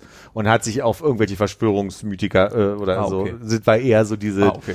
in einer Welt, wo manche Leute das denken, dann hat er kurz einen Applaus dafür bekommen, aber dann ging es weiter. Also aber war es schön im Zirkus? Also was, was war das ich muss ganz ehrlich sagen, was mich fasziniert hat, ich habe vorher gedacht, na gut, wir machen es für die Kinder, ne? Take one for the team. äh, und dann bist du aber da und dann hat Zirkus ja doch am Ende die Aufgabe, dich so in so eine Welt zu ziehen und du hast ja auch keine Option, was der andere zu machen. Du kannst das Handy nicht rausnehmen, du kannst nicht ein Buch lesen. Was war denn das? Das war die. Zirkusmelodie, die ganz leise im Hintergrund Ach so, gesungen wurde. ganz ich anders. hab's- ich werde sie gerade nicht los, deswegen musste ich Hast du das? Ich hab so, oh krass, hier ist so ein Geist in der Leitung. Ein Handy vibriert, dachte ich. Das weil ich so Noah bin. Ja. Und dann bist du da halt irgendwie drin und dann ist es doch okay. Also ich fand es dann, am Ende ist es ja doch so, dass du da sitzt und denkst so, Alter, das kann ich, also kannst du, kann ich das mit meinem Körper? könnte ich. Das probier ich morgen mal. Ja. Auf 14 Stühlen jonglieren. Nach dem Frühstück. Ja. Wir wollten ja auch in den Zirkus gehen, Hannes. Haben wir nicht geschafft, ne? Was ich Oh. sehr schade finde, weil ich das gerne gemacht hätte. Aber einen mit Tieren oder auch so einen? Na, selbstverständlich. ich wollte schon sagen, weil es doch sonst kein Zirkus, sonst Ja, ist es ja also ich möchte, Tierleid ist Menschenfreud. Ja, das war dieser Sehr pauschal, aber okay. kleine Schreib das Zirkus als am Friedrichshain vorne. Der hatte sogar, er hat mit Dinosauriern und Kamelen hat er geworben, ne? Ich weiß aber nicht, wie der die Dinosaurier macht. Ich glaube, das sind diese Aufblas, diese, weißt du, diese Meinst du, da rennen dann einfach, das Einfach so, nur die Clowns als Dinosaurier verkleidet? ich glaube ja, das ist das. Oh. Ah, ich wäre ja so gerne am Wochenende mit dir zu diesem Heavy Metal Konzert mit den Dinos gegangen. Ähm, ähm, Kindermittel? nochmal Heavy Saurus? Heavy- Heavy- nee. Irgendwie so. Kindermetal, ja genau. Kennst du das auch? Ich habe das mal irgendwo im Internet drin gesehen und dachte, ah ja, diese ganzen alten Musiker, die nicht, nicht mehr erfolgreich sind und deswegen jetzt alle Kindermusik machen. Du meinst die Prinzen? Äh, nee, es gibt wirklich viele, Prinzen machen viele, noch Musik. Keimzeiten, jetzt als Dinosaurier. nee, ich glaube, es gibt tatsächlich äh, relativ viele ähm, Musiker, die jetzt halt mit ihren Bands, weil die einfach zu alt sind dafür, so auch aus, aus dem Indie-Bereich und so, die jetzt alle so Kinderbands machen und Kinder-Hip-Hop und so, wo dann Aber das läuft, glaube ich, richtig gut. ja, die verdienen sich eine goldene Nase, glaube ich, damit, Ja. aber ich finde es halt trotzdem irgendwie irritierend. Oh, die erste Pause. Ach, Moment, der Fokus hat mich hier gebeten. Darf ich Werbung machen für einen Podcast, den wir gemacht haben? Oh nein, uns ist ganz wichtig, neutral zu bleiben. Wir haben ja einen Nee, Fokus Podcast. mag ich nicht, tatsächlich nicht. Insofern, Dann machen wir es nicht. nein, ist okay. Machen wir, nee, machen wir jetzt. Dann. Nein, komm, mach jetzt das. Ich habe ja einen Podcast gemacht, der heißt Missing Magic Money. Ein sechsteiliger Reportage-Podcast, wo wir möglicherweise belegen, nachweisen, erklären, wie 800.000 gestohlene Bitcoins im größten Bankraub in der Geschichte der Menschheit in die Ukraine gekommen sind. Was die MH17 damit zu tun hat und Magic-Karten. Hättest du bei MH17 so gemacht, okay, aber Magic Karten. Nee, es ist tatsächlich ein ganz, wir haben wirklich so so ein Aufklärungs, also ja, Aufklärungs, wir haben so ein Den haben bestimmt unsere Hörer alle schon gehört. Meinst Ich habe sogar Ja. alle Folgen runtergeladen gehabt für meinen letzten Urlaub, weil ich dachte, ey, da läufst du so viel durch die Gegend, kannst du alle Folgen hören, habe ich nicht gehört. War der zu uninteressant? Ich hatte immer andere Dinge, die ich hören wollte. Zum Beispiel den äh, äh? BE, äh, wo du warst, mit Nils Buckelberg, den fand ich sehr schön. Der hat er richtig gut gemacht. Das war das ist ganz toll zuzuhören. Ich habe das heute unten zu Ende gehört nochmal beim Putzen. Äh, da wollte ich mich ein bisschen einstellen. Äh, ich fand, ich fand, es hat er, ich war, ich war richtig äh, so nicht überrascht, weil ich nicht glaube, dass Nils Buckelberg keine Interviews führen kann. Das meine ich nicht, sondern so, weil man ja so schon viele, Inter einige Interviews gegeben hat in seinem Leben. Und am Ende ist es immer das Gleiche, was du gefragt wirst. Aber er hat so, das war so ein richtig schönes. Zwei Freunde haben sich unterhalten, war das. ja, das ich fand das total beeindruckend. Danach habe ich 15, 20 Folgen Nils Buckelberg erfahren, den ganzen Urlaub gehört und konnte deswegen deinen Po- Podcast nicht mehr hören. wie sind denn die anderen Folgen? Es ist immer so, als würde er sich mit Freunden unterhalten. Und er hat wirklich Mittermeier und äh, interviewt und da hast du nicht das, also die sagen glaube ich auch, dass sie sich mal irgendwo irgendwann mal getroffen hat. Man kennt sich, weil der eine ist ein großer Komiker und er war halt äh, früher mal im Fernsehen. Und beide waren in den 90ern. Weil da waren in den 90er, da hat nichts miteinander zu tun. Und du merkst in den ersten zehn Minuten von wegen so, die kennen sich nicht, da muss man erstmal, ah, wie, worüber reden wir jetzt hier so? Und dann am Ende ist es, als würden zwei Freunde sich unterhalten. Das ist wirklich großartig. Ich war wirklich auch so, ich habe dann auch so, er hat dann das ganz süß, er gibt sich auch sehr viel Mühe. Du kommst dann in diese Wohnung, die, ey, das ist richtig krass, weil seine Frau, Schrägstrich Freundin, die führen so eine ganz komplizierte Poly, offen, super krass Beziehung. Also weiß ich nicht, wie die richtige Bezeichnung jetzt ist, ist echte Berlinerin. Und die wohnt, ich glaube, das ist in ihrer Wohnung machen die das. Und das ist eine Wohnung, in der wir alle hätten groß werden können. Das sieht genauso aus, mit dieses, so, diese, weißt du, diese holzvertäfelte Wand mit diesen Ja. Brettern. Die Ja. unsere Eltern dann irgendwie im Holzhandel sich besorgt haben, damit sie die Wand schön machen können. Und die Wohnung ist so, äh, ist auch so ganz hinten draußen Prenzlauer Allee, glaub, nee, Schönhauser. Ganz am Ende der Schönhauser, wo die schon so fast so, wo man schon in Wandlitz eigentlich ist. So auf der Höhe. nee, Jetzt also weiß ich wirklich nicht mehr, wo es sein soll. da, wo die ist auf jeden Fall in Pankow, ne? ich glaube, das ist ein Pankow, genau. Ist schon Pankow, ist das. Das ist ja auch Prenzlauer Berg. Habe ich vor kurzem gelernt, dass Pankow und Prenzlauer Berg eins ist. Mittlerweile ja. Naja, na, Du, aber du wohnst ja auch in Kreuzberg. Oh, Danke, Hannes. Das, da wäre ich jetzt nicht drauf gekommen, wie das geben. Ja, als Pankower, wie ist denn das für euch? Ich war Kreuzberger. ähm, Unangenehm. und da habe ich mich in der Wohnung schon sehr wohl gefühlt sofort. Was war wirklich so, äh, gleich gibt's noch einen Jägerschnitzel. und dann kommst du so an so einen Tisch wie bei dir hier und dann steht da so ein Bild von der Person Uke. Also, Uke, das genau. war, das war gerade so kurz bevor ich aussehen hatte, aber das. Und das ja. hatte ich so da, also er hat sich beschäftigt mit dir viel mehr, als ich mich mit zum Beispiel mit meinen Gästen beschäftige. So, ich gehe ja immer, also mein das Konzept bei mir ist ja dieses Ahnungslose. Ich frage das, was der Hörer fragen würde. Ja, auch so. Tilo, freut mich. Wo kommst du eigentlich her, Tilo? Kreuzberg. ähm, Dieser Buchtitel lassen wir das. und äh, danach habe ich noch so eine Schallplatte von ihm geschenkt bekommen, von Musik, die er mag und so. Das war wirklich cool. Also ich war so, Aber das ist das, was ich an dem sehr mag und vor allem, ich mag ja auch seine Frau sehr gerne und die Sachen, die sie, die sie produziert, schon, schon einen Moment und die hatten lange zusammen einen Podcast, den ich total geliebt habe, wo die einfach so Serien besprochen haben und glaube, ich habe es hier ein, zwei Mal auch schon erwähnt, dass ich die Maria sehr, sehr mag, ja und möchtet ihr von Pool Artist exklusiv vertreten werden? Soll ich Nils mal fragen? Ist okay, habe ich schon. Oh, hat er wahrscheinlich wirklich. Ihr habt ihn mal in einer Laune, wo er äh, eine Drag Queen, die ich auch, äh, Jessica Parker, die auch bei, die ich über Schwurz kenne, habe ich ihm irgendwie danach mal geschrieben, dass ich diese, also das war wirklich ein ganz tolles Interview, hat mir total gut gefallen. Und das habe ich ihm irgendwie nachts mal geschrieben. Ich sag mal, eine Flasche Wein kann eine Rolle gespielt haben an der Hab Stelle. direkt mit Schachtel Rauchen angefangen. hab, hab, hab direkt an dem Abend mit Rauchen angefangen und äh, habe eine Antwort von ihm bekommen, dass er sich total darüber gefreut hat, weil ich ihm da geschrieben habe, dass er, dass er total nett findet. Also ich glaube, der ist einfach so, wie man ihn da hört, nehme ich ihm ab, ist er im Alltag und nicht als Medienperson bloß so. Ja. Ich kannte ihn, ich habe ihn einmal im Intimes getroffen, also hier bei Übereck aus Friedrichshain, ich, für die Hörerinnen und Hörer. Ähm, und da fand ich ihn lustigerweise sehr streng. Da saß er mit Mickey Beisenherz. Also ich war mit Mickey Beisenherz verabredet und er saß mit am Tisch, weil die beiden sich natürlich auch gut kennen. So wie Mickey Beisenherz ja jede Person kennt, die mehr als 1000 Follower auf Instagram ist das? Ist einfach direkt ein Freund von Mickey oder eine Freundin von Mickey Also, Beisenherz. da kommt so eine Nachricht rein. Oh, du hast so eine 1000 Follower. Wir kennen uns jetzt. Google, Google News, dieses komische, ah, cool. Wiki. Freundschaftsanfrage. Ey, Lust auf Bier in Berlin? Komm doch mal zu Apokalypse und Filterkaffee. ähm, Stimmt. und da fand ich ihn irgendwie so mega, da fand ich ihn so streng und abweisend. Hatte das, kann aber auch falscher Eindruck gewesen sein. Kann daran sein, dass er halt nach Kreuzberg musste, weiß ich auch nicht. Oder einfach einen schlechten Tag gehabt Oder einen schlechten, Ta schlechten Tag. Und da hatte ich auch ein bisschen Schiss, weil dieses Gefühl habe ich dann in dieses Gespräch mit reingenommen. Ich dachte, das ist dann so. Klar, ja. So, aber dann entpuppte sich das eben als toll vorbereitet, schöne Fragen, liebevolle Fragen, schwierige Fragen, die aber toll zu beantworten waren. Und das war, fand ich cool. Ich finde, er hat halt, also ich habe jetzt relativ viele von diesen beiden Podcasts gehört, ähm, so eine, eine Art und Weise, er spricht ja auch mit Leuten, die er länger kennt, so dieses, die Mischung aus privaten Vergangenheitsgeschichten, Dinge, die er mag, mit den Leuten irgendwie zusammenzubringen, dass man halt irgendwie merkt, so von wegen, es ist eigentlich gar nicht so eine random Person, die da sitzt, irgendwie gibt es da Gemeinsamkeiten. Und selbst beim Mittermeier hat er irgendwie, haben die über irgendwelche Musiksachen geredet, die dann zufällig passten. Und das ist so nach der 40, 45 Minuten sind zwei Kumpels, die da quatschen. Das Wie ist denn das, wie ist denn das, wenn, es ist eine komische Frage, aber es interessiert mich wirklich. Wir kennen uns ja.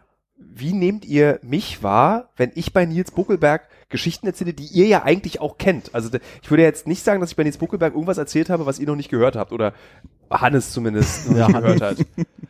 Hannes ist sogar wieder genannt worden. Ja, mehrfach. Da hat mich, da hat mich immer gefreut, Hannes. Das ist nett, danke. Gerne. Da habe ich, glaube ich, von Japan erzählt, wie wir beide zusammen Ihr habt über, über Spielekonsolen gesprochen auch. Genau. Und, äh, Und da war das die Thema. gemeinsame Vergangenheit irgendwelchen Zeitungen oder was? Oder G, was? genau. Ja. Nils Buckelberg hat ja, ach nee, Nils Buckelberg hat ja für die Konsole Stimmt, das Der ist ihm dann aufgefallen, dass ihr beide für die Konsole Genau. gearbeitet habt. Hm, Ja. Kann mich erinnern. Also ich sitze eigentlich immer bei allen Podcasts, wo du halt mitmachst, immer da wartet, bis du sagst, läuft schon. Ist in dem Podcast nicht passiert, Ach hab scheiße, ich das haben wir letztes Mal, das letzte Mal das. Drama schon. Ach nee, ich habe das irgendeinen äh, Podcast habe ich dann mich entschuldigt für, bei, bei, bei läuft schon. Wieso? Wieso? Es gab, ich, ich, ich habe irgendwann Nee, mal das ist mir unangenehm. Ich möchte bitte nicht, das ist hier, das ist mir wirklich zu viel gerade. Nein, nein, nein, nein, der soll das mal schon machen. schön so bei so, so super, weißt du, beim Tagesschau-Podcast irgendwie einladen zu irgendeinem aktuellen Thema. Und äh, darf ich noch jemanden grüßen? Philipp, Armin, Konrad, Hannes vom läuft schon Podcast. Das, du musst unsere Namen gar nicht nennen, einfach nur Leute. Ich weiß nicht, wie ich das beschreiben soll, aber ich, ich habe dich wirklich anders empfunden da als sonst. Und ich kann es Mhm. nicht besser erklären als, erstens warst du nicht derjenige, der äh, der Fragesteller war. Du warst mal der, der interviewt wurde. Und ich habe trotzdem den Eindruck gehabt, dass zwei Medienpersonen, die, äh, die gegenseitig auffangen können, konnten, wenn Lücken sind oder auch ich, ich habe ja ein Problem, dass ich manchmal so ein bisschen im Thema zurückhänge im Kopf, weil einfach, also so, und ich hatte so den Eindruck, ihr habt einfach schnell aufeinander reagiert und dadurch war es ein sehr angenehm mit dir sprechen und ich habe es anders empfunden als sonst. Ich kann es nicht besser auf den Punkt bringen gerade. Wen als reine Konsumenten findet ihr interessanter zu hören? Matze als jemand- Hilscher? Der, Die Antwort ist schon mal nicht Matze. ist es, äh, weil, weil, könnt- was ist der Unterschied zwischen Matze Hilscher und Nils Buckelberg? Also, weil ich finde, das Konzept ist ja erstmal ähnlich. Geil, wie Philipp irgendwie so die Lippen schmal macht. Ich glaube, Philipp möchte darüber nicht reden. Ich glaube, du magst Nils Buckelberg mehr als. Ja. Okay. Das ist ja okay. Das Ich habe man- ne, ich hab ne, ne, ne, ne, ähm, ich muss Worte finden, die, die nicht so böse sind. Weil ich hab, manchmal stört mich, ähm, dass ich den Eindruck habe, dass bei Matze Hilscher die Frage sich erst gegen Ende des Stellens entw entwickelt hat. Und ich merke das doch an der Reaktion der Gäste manchmal, dass sie nicht so richtig wissen, wo es hingeht. Und manchmal ist mir Matze Hilscher so ein bisschen vers zu verspielt mit den Fragen. Also mein Lieblingsbeispiel dabei war mal die Frage, ähm, Tilo, der zwölfjährige Tilo, wie sieht dessen Instagram-Account aus? Und das ist mir zu, zu, zu weit weg. Und ich habe bei Nils Bogelberg wirklich den Eindruck, dass der bei jeder Frage, die er stellt, wirklich interessiert ist und das auch wissen muss und auch nachfragt und auch zugeben kann, dass er Sachen nicht weiß. Und das ist für mich so der Unterschied. Deswegen habe ich aufgehört, irgendwann, äh, ich konnte irgendwann Hotel Matze nicht mehr hören, deswegen. Würdet ihr sagen, das sind die Aber- beiden großen Interviewformate, die es auf dem deutschen Podcastmarkt gibt? Ist geil, kommt mir vor, als wenn dieses Meeting, was ich heute beim Fokus hatte, über Podcast direkt weitergeht. Wir machen hier mal weiter, Jungs. Also, Mach mal eine Marfo. Also ich finde, also Nils Buchberger kenne ich zu kurz, um den Vergleich tatsächlich zu ziehen. Also ich kenne ihn und ich wusste auch, dass der Podcast war, mich nicht, wärst du da nicht hingegangen und hättest das gewusst und ich hätte nicht an dem Tag so viel Zeit gehabt, hätte ich da wahrscheinlich nicht mal reingehört. So, und es war einfach purer Zufall. Und ich finde, der, bei Nils habe ich zumindest das Gefühl, der hat halt nicht so eine Agenda. Er bereitet sich auf die Leute vor und vielleicht hat er auch zwei, drei Sachen, die er rausfinden will, aber so prinzipiell ist es einfach mal eine Unterhaltung, mal gucken, wo sie hinführt. Und bei Matze Hietscher habe ich, glaube ich, auch das letzte Mal angefangen, weil du da warst da rein und habe daraufhin mal so einfach geguckt, welche fünf, sechs, sieben Leute interessieren mich denn. Und dann höre ich mir das halt an und es ist halt so, da habe ich so mehr das Gefühl, das ist ein, ein, ein, ein Marketinggespräch. So, du hast ein neues, du bringst ein neues Buch raus, du hast ein Buch rausgebracht, ist nicht immer so inhaltlich Mhm. tatsächlich das, aber es fühlt sich mehr nach sowas an. So, wo es viel mehr so, was hast du denn dann gedacht und wie ging es dir denn dann so? Und es ist halt eher so, so, es ist halt mehr so wirklich so Interview. Und bei, bei Nils ist es halt irgendwie so ein, eher so eine Form von Unterhaltung. Spielerischer. Ich habe das auch, Ja. also wenn, wenn ich als Gast, Menschlicher tatsächlich. Wenn ich, also ich mag Matze sehr als, als Mensch. Das hat sich auch lustigerweise verändert über die Jahre. Also weil ich ihn ja aus, noch aus Magnetzeiten, da fand ich ihn immer ein bisschen seltsamer und es wurde halt immer Er hat auch die Büros gegenüberliegend, ne? Genau, wir hatten, es wurde immer enger und mittlerweile würde ich fast sagen, Matze ist auch, den ich vertraut um Rat frage, wenn sie, weil der auch einfach viele Leute kennt und eine gute Meinung und eine gute Haltung zu Dingen hat. Aber tatsächlich war es bei Nils so, dass es so aus der Sicht des Journalisten, der Interviews führt, hat er im Prinzip mehr aus mir herausgeholt als Matze. Matze hat aus mir zwar auch Bekenntnisse und Überlegungen und eine große Erschöpfung auch in mir ausgelöst, aber ich war so fast negativ erschöpft nach dem Matze-Gespräch. Also ich war wirklich, ich musste mich hinsetzen, auch im Gespräch mit Matze. Da gibt es so eine Stelle, glaube ich, wo Ja, ja, ich bei ich Matze jetzt mal Schokolade Ich brauch mal. Schokolade, mir wird ganz anders. Und bei Nils war das so, man ist so wie so zwei 41-jährige Feen sind wir so durch so einen Feenwald meines und seines Lebens geflattert. Und das fand ich schön, weil Matze teilt nämlich nichts von sich. Nils teilt was von sich. Das war sehr gut. ja. Ja. Entschuldigung, ich hab, weil ich habe nämlich die äh, die Folge dann mit äh, Matze bei Nils gehört und die fand ich äh, sehr, die fand ich ganz gut, weil da mochte ich Matze ganz gerne in der Folge. Kann es sein, oder vielleicht bilde ich es mir nur ein, weil es mir einfach nicht so vorkommt, weil es geschickt gemacht ist. Kann es sein, dass Nils nicht so viele Fragen stellt, sondern das Gespräch einfach so entwickelt wird? das ist eher Matze. Da, oh, echt? Ich finde, Matze stellt weniger, also Nils stellt mehr, gefühlt, ist jetzt eine subjektive Wahrnehmung, Ja, kann sein. hat mir mehr, mehr Fragen gestellt als Matze. Matze hat so sehr krasse Ballerfragen gestellt, so, die du, immer wenn ich gefragt, dann irgendwie so privat gefragt habe, wie war das Gespräch mit Matze, meinst du, das krasse bei seinen Fragen ist, jetzt habe ich ein Bäuerchen gemacht, ähm, Schneid mal raus. Nee. du musst, du musst, also du weißt halt bei Matze, das hören halt einfach irre viele Leute und du musst performen, wenn die Antwort gegeben wird. Also du darfst nicht, also Matze kann, wenn er will, dir eine sehr gemeine oder dumme Frage stellen, was er nicht tut, aber wenn er dir, oder eine ganz simple Frage, irgendwie du so, Tilo, was wärst du für eine Brause? So, so.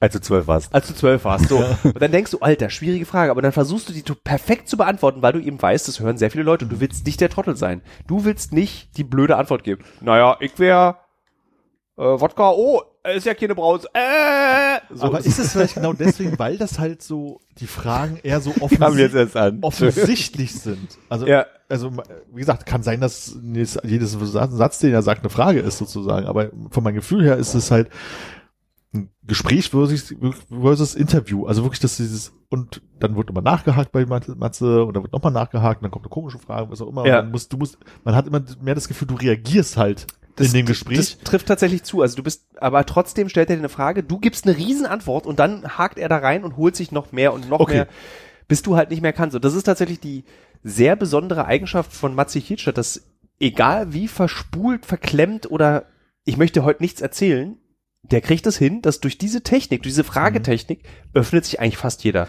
Also vielleicht ist es das, dass halt dort halt ähm, die Person, die interviewte Person eher reagiert und ausgefragt wird.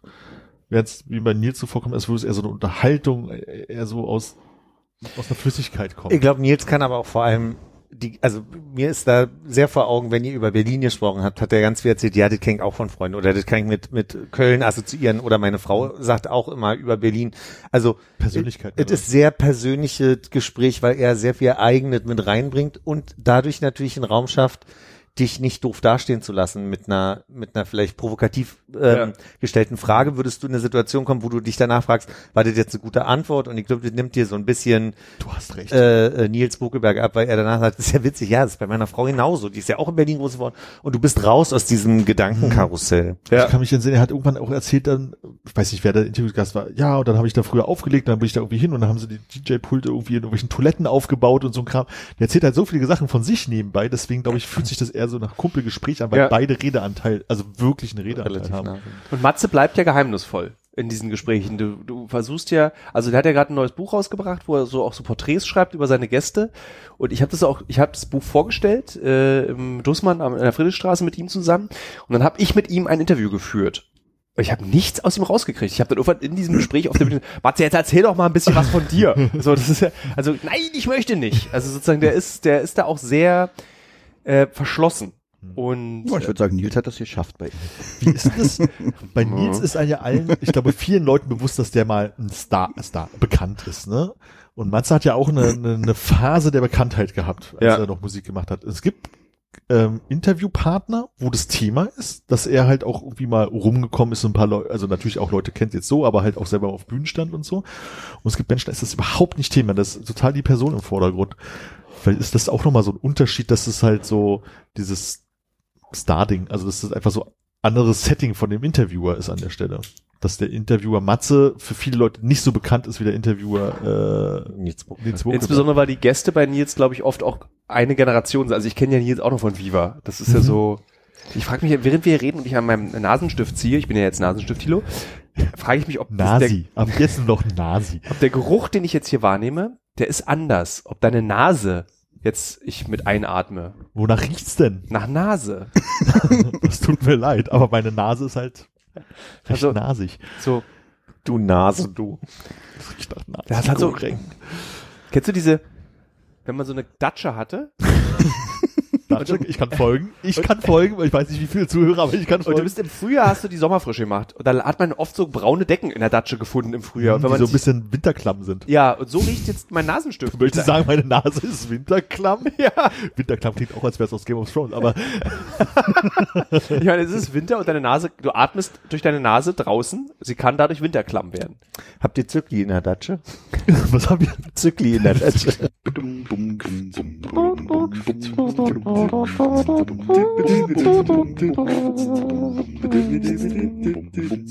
Also wir sind etwas aus der Pause jetzt hier gerade reingestürmt. Folgende Situation. Wir reden über berühmte Leute, die Tilo kennt. Und Tilo hatte mal ein, eine Chance, ein Interview im Fernsehen zu führen, was ein bisschen hops gegangen ist. Äh, Ich habe es nicht gesehen. Er interviewte, interviewte zur Wahl 2021. Na jetzt. Zur letzten Bundestagswahl gab es ein Fernsehinterview, das ist schiefgelaufen. Ich habe es nicht gesehen und deswegen frage ich, Tilo, was ist passiert? Das ist interessant, dass du fragst. ähm, so natürlich. nee, wir, also, wir, also wir können ja, wir haben ja gerade hier in dieser Pause darüber geredet und äh, das eben um meine Co-Moderatorin, beziehungsweise ich war der Co-Moderator von Katrin Bauerfeind, die mit mir zusammen Annalena Baerbock, lieber Armin, ich erzähl's ja dir, weil ihr beide habt es, glaube ich, mitbekommen. Ich habe mal reingeschaltet, ja. Hast, ich hab, wäre ich du gewesen, ich hätte auch weggeschaltet. Ich weiß auch nur, das Einzige, was ich über diese Sendung weiß, ist, dass du applaudiert hast. Ich habe nicht, ich habe nicht applaudiert. Katrin Bauerfeind hat sich selbst am Ende dieses Interviews applaudiert und Annalena Baerbock. Und ich war so entsetzt, dass in einem politischen Interview die fragende Journalistin applaudiert, weil du applaudierst ja nicht deinem Gast. So, stell dir vor, ich würde Putin interviewen und am Ende des Interviews würde ich uns beiden applaudieren. Mensch, Putin, habe ich toll mit dir gemacht, wa? Erinnern wir uns daran, dass wir am Ende dieser Folge uns gegenseitig applaudieren. Machen wir. Okay. So, und ich habe dann, aber, weil ich dann nicht wusste, okay, wir machen es gerade für Pro7, ich habe keine Ahnung, was hier los ist, hebe also meine beiden Hände, klatsche aber nie zusammen, weil ich feststelle, ich, ist egal, was Pro7 will, ich werde nicht jetzt Annalena Baerbock applaudieren. So, und lege meine Hände wieder in meinen Schoß. So, das ist mein Applaudieren. Julian Reichelt im Übrigen benutzt gerne öffentlich diese Falschinformation, der Mann, der gegen die Fake News äh, kämpft, sagt immer so, äh, Mischke, der ja irgendwie dieser grünen äh, Frau applaudiert. Also, Armin, wenn du nicht wie Julian Reichelt sein möchtest, dann sag nicht, Thilo Mischke applaudiert Annalena Baerbock. Wie ist es dazu gekommen? Also man sieht im Fernsehen nur äh, Frau Bauerfeind Wie sie äh, frenetisch sich selbst und Annalena Baerbock applaudiert und, Und ich daneben sitze und dann so, äh, und dann kam auch schon die Abspann und vorbei. Man sieht auch, dass nirgendwo deine Hand zusammen Nein, es gibt keinen Klatsch. es gibt auch nicht dieses Geräusch. Ich mach's mal für die Hörerinnen und Hörer. Und für dich, Armin? Mhm. Gibt's nicht. So. Ist das Klatschen äh, applaudieren, wenn man nur einmal macht? Das, dann ist Man ab, sagt Golfclap, ne? Also. dann würde ein, dann würde auch ein High Five ein Applaus sein. Also es ist kein, okay. Gut. Das ist richtig dämliche Argumentation gerade gewesen. Ist- ähm, ja, was ist passiert? Äh, das ist, war, es ist halt einfach, also ein politisches Interview funktioniert, das habe ich da gelernt. Ich hatte so eine anderthalb Wochen Vorbereitungszeit auf dieses Interview. Ich habe noch nie in meinem Leben live eine Kanzlerkandidatin oder Kanzlerkandidatin. Ich habe noch nie ein Live-Interview geführt. In meinem ganzen Leben nicht. Also außer bei Podcast. Nee, das ist ja auch nicht live. 20.15 Uhr. Kanzlerkandidatin. Deutschland guckt dahin. So wird diese junge Frau unsere neue Kanzlerin. Und ähm, das Krasse war, mein, mein Bauchgefühl hat mir gesagt, mach's nicht. Aber mein Ego hat gesagt, mach's. So. Mach's nicht, weil ich es einfach nicht beherrsche und ich finde, ich sollte nur Dinge tun, die ich kann, weil sonst machst du dich halt zum Idioten. So, äh, siehe dieses Interview. Äh, Gab es eine besondere Idee, euch beide zu nehmen? ähm, nee, da, ich weiß auch nicht die Hintergründe. Ich Hast wurde du nur, nie- ich, nie gehört? Äh, ich wurde angerufen und gefragt, ob ich Bock hätte, das zu machen. Und da war aber schon, ich habe ja schon diesen Ehrgeiz, ich will was Neues ausprobieren, was mich, was ich nicht kann, um zu gucken, wie würde ich es machen. Und ich dachte auch nicht, dass man das so verkacken kann, wie ich es verkackt habe, dieses Interview. Also so, da gibt's aber also sozusagen, ich trage eine Schuld, aber nur mit Schuld. Dazu kommen wir gleich. Jedenfalls getrainiert, die Fragen, du lernst es wie ein Ballett. Das ist so, du hast diese, diese Fragen, du hast, wenn du eine Co-Moderatorin oder wenn ich der Co-Moderator bist, hast du Fragen, die aufeinander aufbauen, die sozusagen äh, abgestimmt sind. Also sie fragt was, eine zarte Frage und ich hatte so ein bisschen die Aufgabe, immer die harten Fragen zu stellen. So dieses, weil die Nachhaken. Nachhaken, Ja. das war so meine Aufgabe. Und äh, das übst du 20 Mal und es gab so wieder mal so fünf Varianten, was kann alles schiefgehen während dieser Live-Sendung. Dazu zählte wieder dieser Durchfall durchs Hosenbein, den ich auch bei Markus Lanz immer Angst habe, dass das passiert. Irgendwie so Ohnmacht oder sowas. Und eine Angst war, Katrin Bauerfeind dreht durch und macht so komplett ihr eigenes Ding, weil das ist, sie ist ja eine Showmoderatorin, sie ist ja keine Journalistin. Und Showmoderatoren sind so Leute, die einfach so die, weißt du, die beherrschen die Bühne, die binden das Publikum an den Fernseher, ist ein krasser Job. Das muss man auch können, kann ich nicht, auf gar keinen Fall. Und habe das Katrin Bauerfeind auch geschildert, dass es meine größte Angst ist, dass das passieren könnte, neben dem Durchfall. So. äh, und dann sagte sie, ach Quatsch, wir halten uns da schon so dran. Ähm, und bevor diese Live-Sendung losging, wirklich so fünf Minuten davor, im Übrigen, es war in der Bollerhalle hier in Westberlin, da, äh, hier, wie heißt denn diese Straße? Chausseestraße ist das, glaube ich. Was für eine Halle? Bollehalle heißt die, glaube ich, wo dieser, dieser alte Westberliner Supermarkt Bolle, Ach, Bolle. Ah, genau, diese ja. alte Bollehalle nannt. Das ist so eine schöne Halle und ich komme da so Okay, rein weiß ich nicht, wo die das, keine Ahnung. sehe da auch von Florida, die haben das produziert.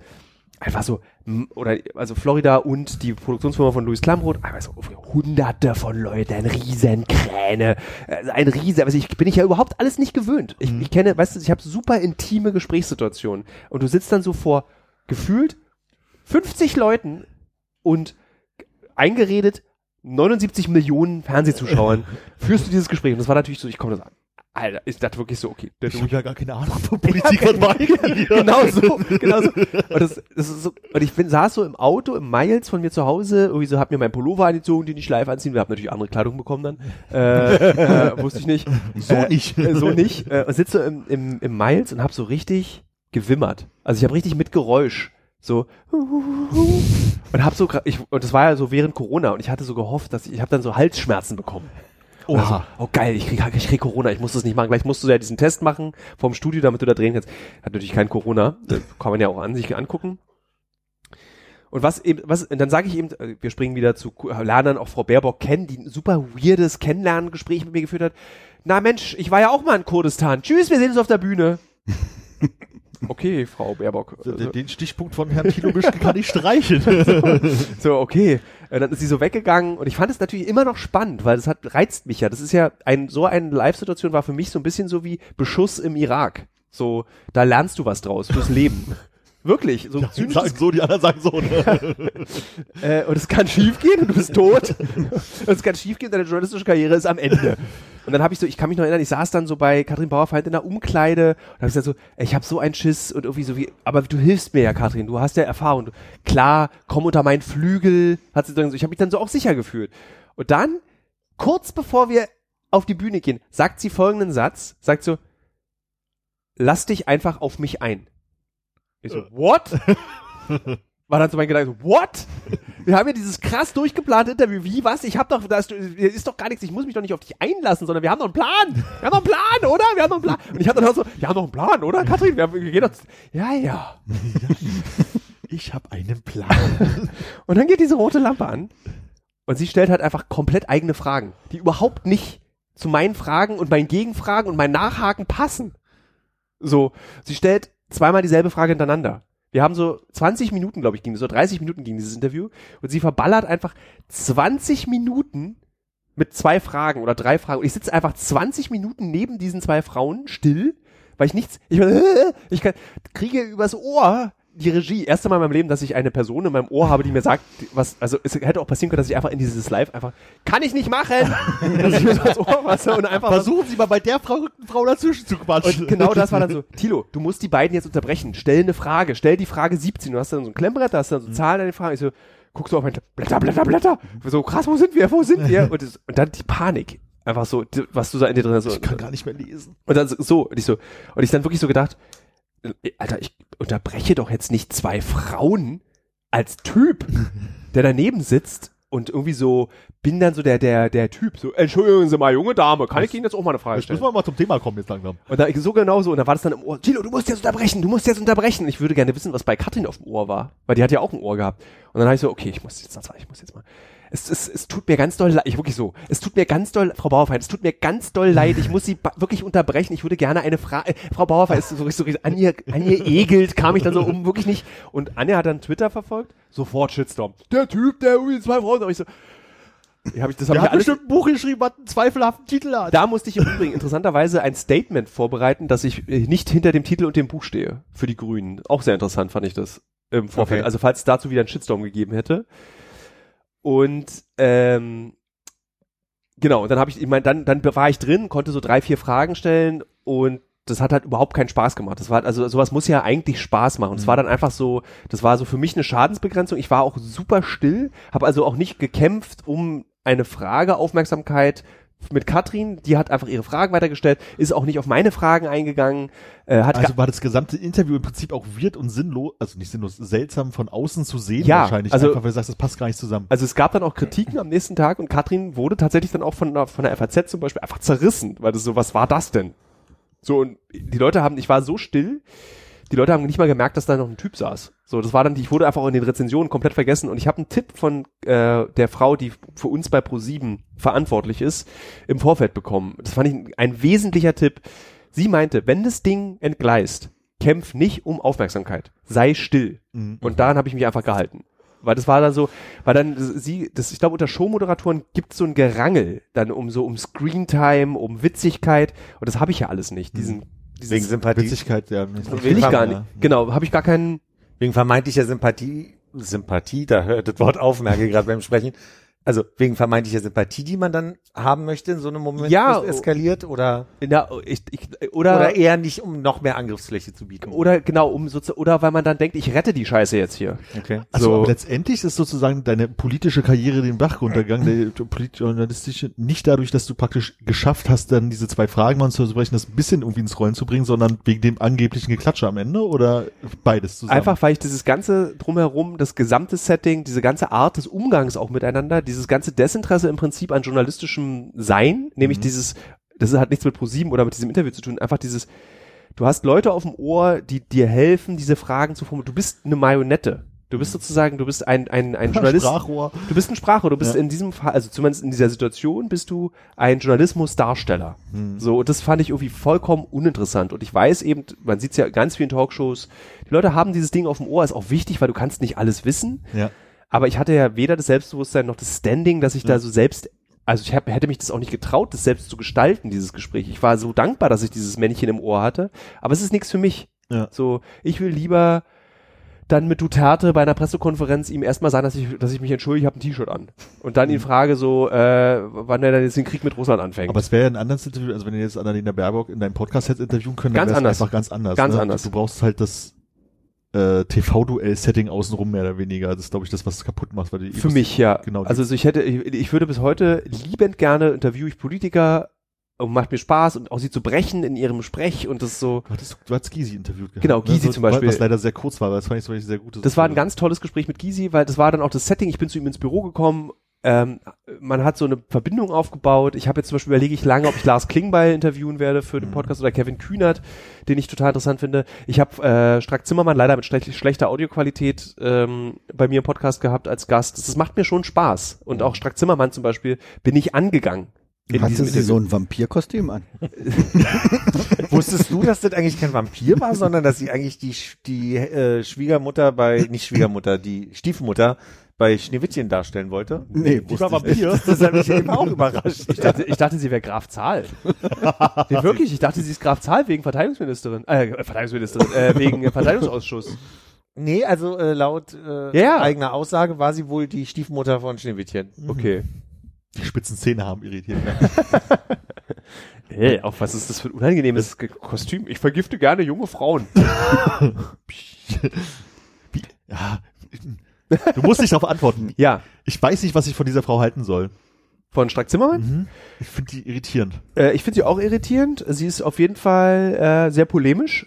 Ähm, Mhm. Und das macht sie zu dieser sehr beliebten Politikerin, die sie gerade ist. Das Einzige, was mich beunruhigt, ist, dass sie an einem Posten sitzt, der ausgesprochen verantwortungsvoll ist.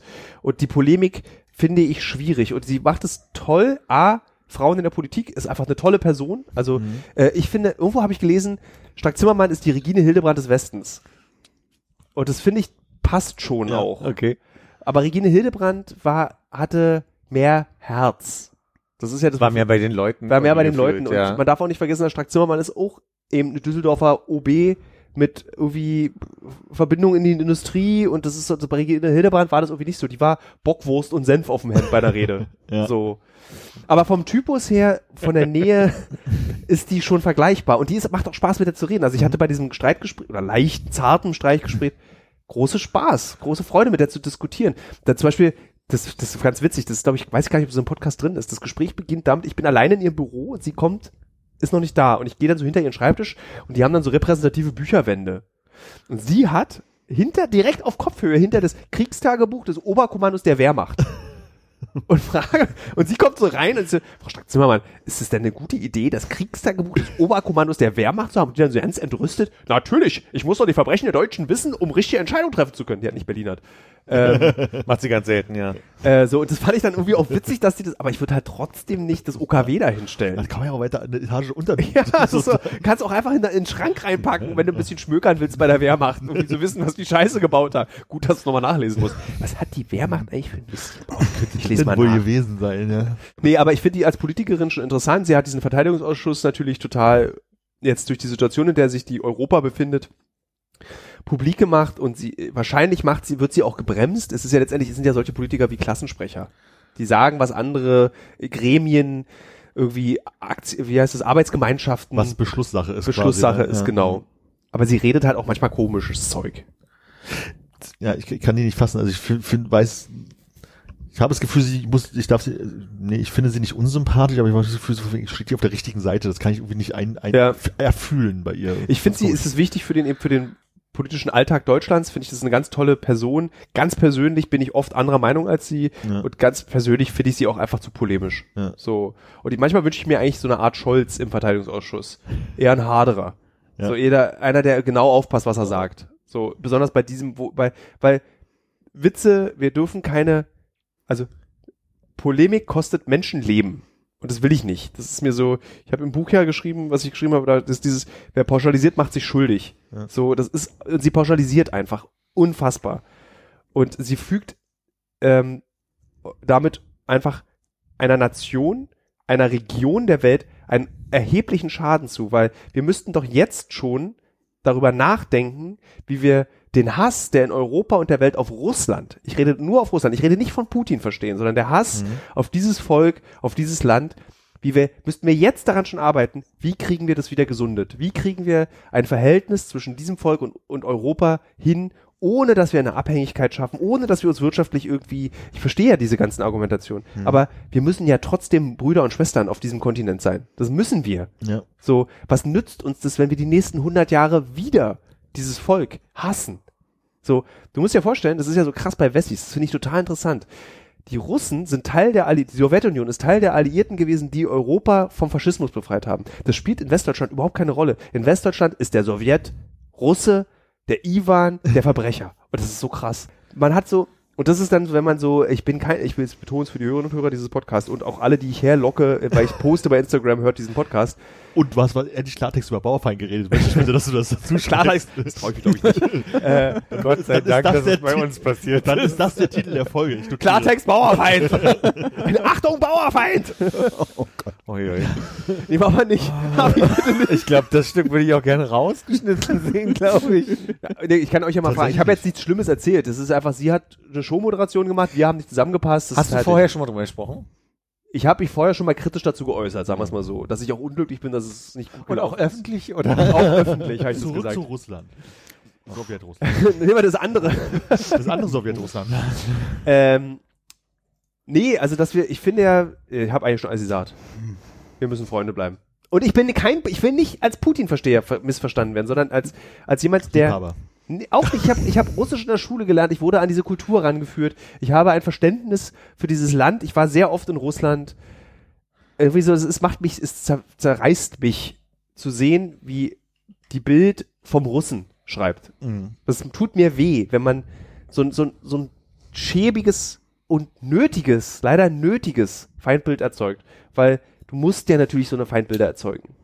Und ich kann mich erinnern, als der Krieg ausgebrochen ist, letztes, genau letztes Jahr zur selben Zeit, zur gleichen Zeit war ich bei Zawakis und Optenhöfe live, das erfolgsjournalistische Format bei Pro7 und äh, wurde eben eingeladen, da sag mal was dazu, du warst ja gerade in der Ukraine. Und da kann ich mich noch daran erinnern, dass ich gesagt habe, das Wichtigste, was wir jetzt tun müssen, ist zwischen Putin und Russland zu unterscheiden, damit wir nicht Feindbilder erzeugen, weil das möchte Putin, dass wir seine Land hassen, damit er Krieg führen kann. Und das ist sowieso, das tut jeden Tag, jeden Tag tut's mir weh, dass wir darauf reinfallen auf diese Falle, so ein Land scheiße zu finden. Wir brauchen einen Feind. War Ami guckt gerade so fragend. Ja, ich, ich, ich, denke darüber nach, weil ähm, ich habe gerade den Spin gehabt, dass es gerade hat auch damit zu tun, IOC darüber nachdenkt, ob jetzt russische Athleten wieder für die in der Olympiade teilnehmen dürfen oder nicht und das Wegsperren, also das Verbieten von einzelnen äh, Athleten nichts mit dem Krieg zu tun haben. Auf der anderen Seite sind sie halt in Russland äh, häufig, häufig, nicht alle, äh, Armeesportler. Auf der anderen Seite ist es auch das Ding, dann hast du halt, ähm, müssen, müssen Ukrainer gegen Russen irgendwie bei der Olympiade. Also es gibt halt so ganz viele so Dinge, wo du sagst, es ist echt schwierig zu entscheiden, irgendwie vom Da bin ich allerdings rigoros. Da würde ich sagen, Russen raus aus der Olympiade.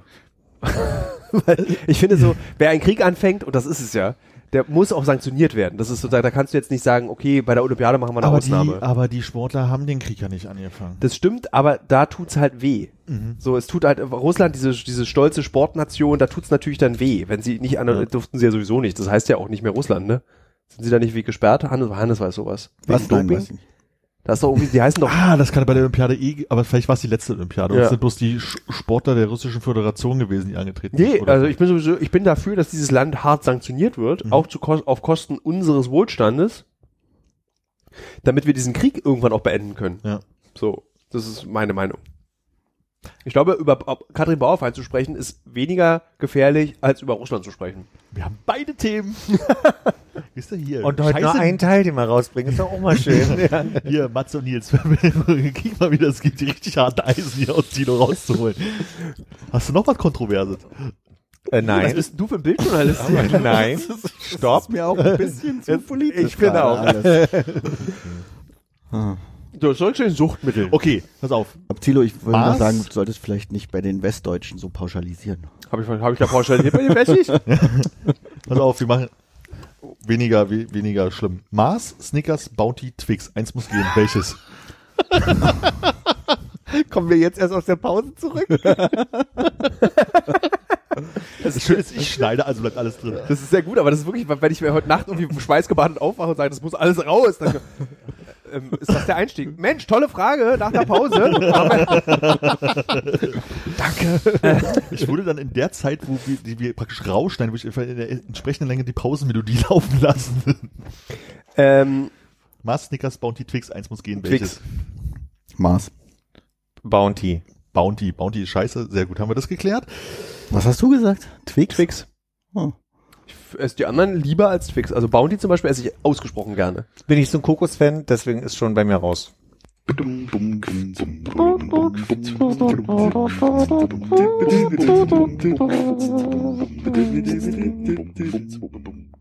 Äh, du hast, ich sehe deine wirklich gut vorbereiteten Fragen. Nee, ich habe einfach heute, äh, als ich in der äh, U-Bahn unterwegs war, habe ich äh, Parteienwerbung gesehen und dann war so ein Bild von einem ausgebrannten Bus und da stand einfach Berlin oder Bagdad, AfD wählen, das fiel mir bloß gerade ein. Alter. Und äh, Tito hat den BER gebaut, habe ich mir notiert. Ah, wo kam denn diese Information her? Darüber Wir haben wir gesprochen gestern Abend. gestern, Ah, Teile stimmt. von unserem Ah, Podcast standen gestern bei euch vom Büro. Du kamst raus, Terminal 5 fliegt übrigens nichts, der ist dicht, der sollte der Billigflieger werden, aber lohnt sich nicht mehr. Ihr seid nicht zu Tunnel 5 gefahren nee, gestern. wir sind, äh, das war, bevor wir diese BR-Geschichte erzählt, ich bin da mit Jette, einer, war Jette mal Gast hier? Nee. Aber Jette ist eine avide. Hörerin dieses Podcasts. Sind wir zum BER gefahren. Ähm, und das ist wirklich, du kommst da an und es könnte auch so sein, so, so Köln, Bonn, Mülheim um 21 Uhr. Irgendwie so drei Flüge noch, die abfliegen, komplett leer und verwaist. Bei Starbucks die Stühle alle hochgestellt, um 21, nicht mal, 20.30 Uhr oder so, Stühle hochgestellt. Und ich musste dann runter zu Le Crobac, nee, äh, diese Grünen, wie heißen die? Das wäre mir jetzt schon wichtig, wenn wir das noch finden. Äh, Ja. Bon Marché. Bon Marché. Bon Marché, wir sind dann runter zu Bon Marché und haben dort dann einen Cappuccino getrunken. Und komplett leerer Flug. Also dieser Vibe, der, den der alte Schönefeld hatte, im Osten, als noch alles besser war mit der Hinterflug. Ähm, Da konnte man doch IL-62 fliegen, das hat auch Krach gemacht. und da musste man nicht den Pass zeigen, wenn man auf die Aussichtstribüne gegangen ist. Äh, aber also dann der 1987. Italiener trinkt ja Cappuccino nur bis 11 Uhr morgens. Italiener, Italiener. Ähm, genau, das war dann. Du bist doch einige Mal, also der Durchschnittsreisende bei uns kennt ja, glaube ich, hauptsächlich den normalen, äh, ich gehe durch ein Check-in und komme unten raus und da gehe ich zu meinem Gate. Und dann gibt's ja dieses internationale äh, Terminal sozusagen, also eine Etage weiter oben, Ja. wo man mit dem Pass ausreisen muss, wenn man halt in Länder ist. Nicht so häufig bin ich da, aber ich bin schon. Das ist ja tote Hose. Ja. Das ist ja der Wahnsinn. Bist ja, du von da ist ja nach äh. Taiwan geflogen? Ja, ich bin über, äh, ich weiß nicht mehr, worüber ich geflogen bin, Istanbul geflogen, deswegen musste ich da oben hin und bin erstmal voller Euphorie da mit meinem Pass rein und dann war da nichts, da hatte ein Laden offen Ja. und ein noch so ein Relay oder wie das heißt, wo man so wohl gerade das Gitter runter machen. Ganz schlimm ist, wenn du von dort in die USA fliegst, dann musst du ja nochmal durch diesen USA-Check-Bereich. Stimmt, der ist da hinten nochmal, dann ja? bist du so wirklich, du musst da ja relativ früh durch, weil du ja da so ganz doll gefilzt wirst von der USA und dann Mhm. st- stehst du dann irgendwie so anderthalb Stunden vor diesem leeren Flugsteig. So und guckst ins Leere. So. Also okay. das ist wirklich traurig. So ungefähr, wie du es beschrieben hast, ist es da oben scheinbar immer. Ich hoffe, das ändert sich noch. Dass, äh, jetzt hat sich ja Lufthansa gesagt, oh, jetzt wird's richtig öde. äh, ich habe ja den BR gebaut. Ja, du hast ja den BR gebaut. Ich habe mich damals, für, habe ich das nicht, ich habe das Gefühl, das habe ich hier schon mal erzählt. Also nicht mir. Das Ich kann mich nicht erinnern. Ich kenne nur eine Person, die einen BR gebaut hat, die war hier Gast und das warst nicht du. Wer war denn der? Der Bruder von Konrad. Der hat den BR gebaut? Den Zäune. Hm. Ich war beim BER für die Bild am Sonntag, für die ich ja mal gearbeitet habe, habe ich mich eingeschmuggelt. Du hast echt alles gemacht, ne? Ich war jung, brauchte das Geld. Hattest du eigentlich deine Zum Fokuswerbung schon zu Ende gemacht? Bitte was? Hattest du die Fokuswerbung eigentlich zu Ende gemacht, bevor wir uns komplett abgelenkt haben? Ich glaube ja. Okay. Äh, ich glaube, ich habe ähm, Jetzt habe ich vergessen, was ich sagen wollte. Bild am Sonntag. Flüge Ich, es war diese Zeit, wo der Flughafen zum x-ten Mal verschoben wurde um fünf Jahre. Da war das irgendwie so der Pech und Pannenflughafen. Und dann habe ich mich äh, bei einer Zeitarbeitsfirma beworben, die ich vorher recherchiert habe, die äh, eben den Flughafen BR mit Bauarbeitern versorgt. So, weil ich wissen wollte, was passiert da eigentlich. Ich will da jetzt mal reingucken, wie dieser Flughafen, der eigentlich schon fast fertig war. Es war wirklich fast fertig, das Ding. Es war einfach noch mal dort noch mal fünf Jahre, bis es eröffnet ist. Es war diese Zeit, wo rauskam, dass diese zwischen den Wänden verwendete Holzvertäfelung irgendwie nicht brandschutzgeschützt ist. Also wenn das, wenn, also wenn das Ding abbrennt, ist es so wie, kennt ihr noch, wenn man früher eine Socke mit dem Feuerzeug? Dieses, Ne, Zwei von vier kennen. Du hast dann diese ganzen Kügelchen dran und die flammen quasi so nach oben einmal ab. das geht aber, das brennt dann so die einmal die ganze Socke entlang. Und so Ah, ja. muss es, glaube ich, auch sein, der BER, wenn man da diese Brandschutzwände nicht benutzt hätte. Empfehlen wir nicht nachzumachen, fällt mir gerade ein. Also ich empfehle das schon. Das ist schon ein ziemlich tolles Gefühl, wenn die Socke brennt. Ich habe mich dann jedenfalls eingesprungen. Ich weiß gar nicht, warum ich Armin nur adressiere mit dem Weiß Gespräch. nicht, weil wir haben gefühlt ein Zwiegespräch eröffnet und die, darüber beiden- wird nur noch die beiden sitzen noch, Philipp und Hannes sitzen so. Wir Hannes haben sitzt Panik so. vor unseren Themen.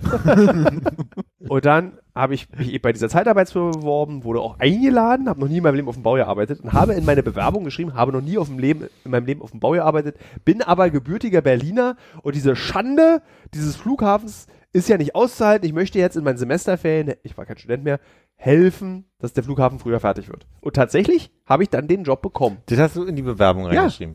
Und das war ein Artikel, den du für die Bilder Ich habe inkognito. Ich bin da, ich habe nicht gesagt, ich bin Journalist. Ich habe gesagt, ich bin Student der Ja, Bau- aber das ist natürlich auch reißerischer für die Bild, wenn man gleich auch so einen Einstieg hat, ne? Also, Der Einstieg war, ich kann dir den Einstieg des Artikels noch sagen. Der Einstieg war eine betäubte Taube auf der Zufahrtsstraße zum BER.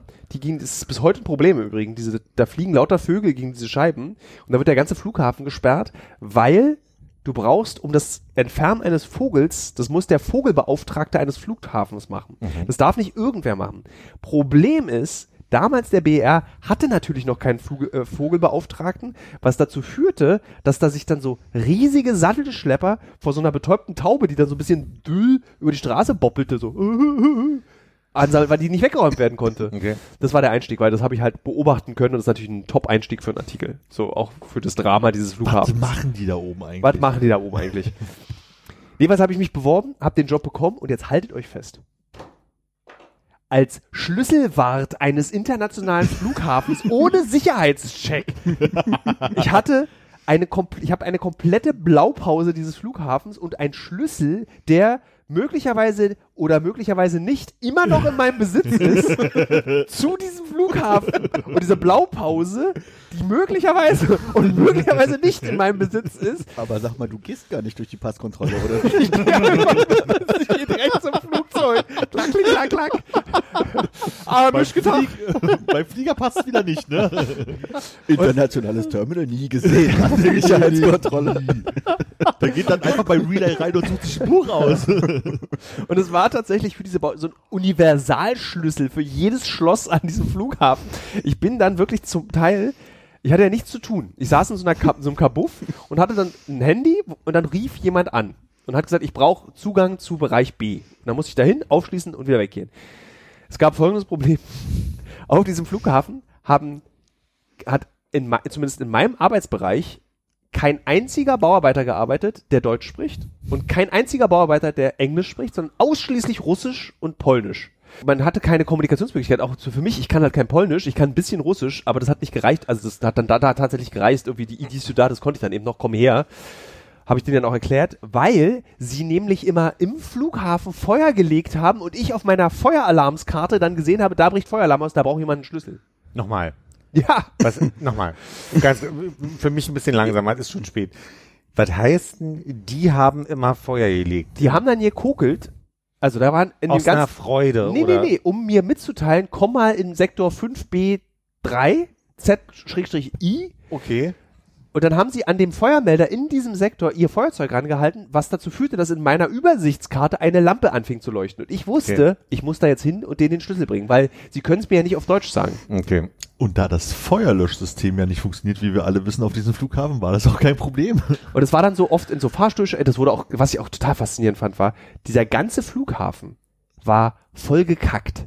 Das war so krass, weil die Bauarbeiter, es wurden zu wenig Dixie-Klos für die Bauarbeiter aufgestellt, was dazu führte, dass die natürlich irgendwie, wenn die keckern mussten, nach irgendwie 20 Zigaretten, und einen Kaffee, was ja typisches, ich muss jetzt erstmal keckern, bevor ich arbeite mit dem Arbeiten. Sie haben mir halt den ganzen, ich bin da durch den Flughafen gelaufen mit meinen krassen irgendwie Stahlkappenschuhen und überall Würste.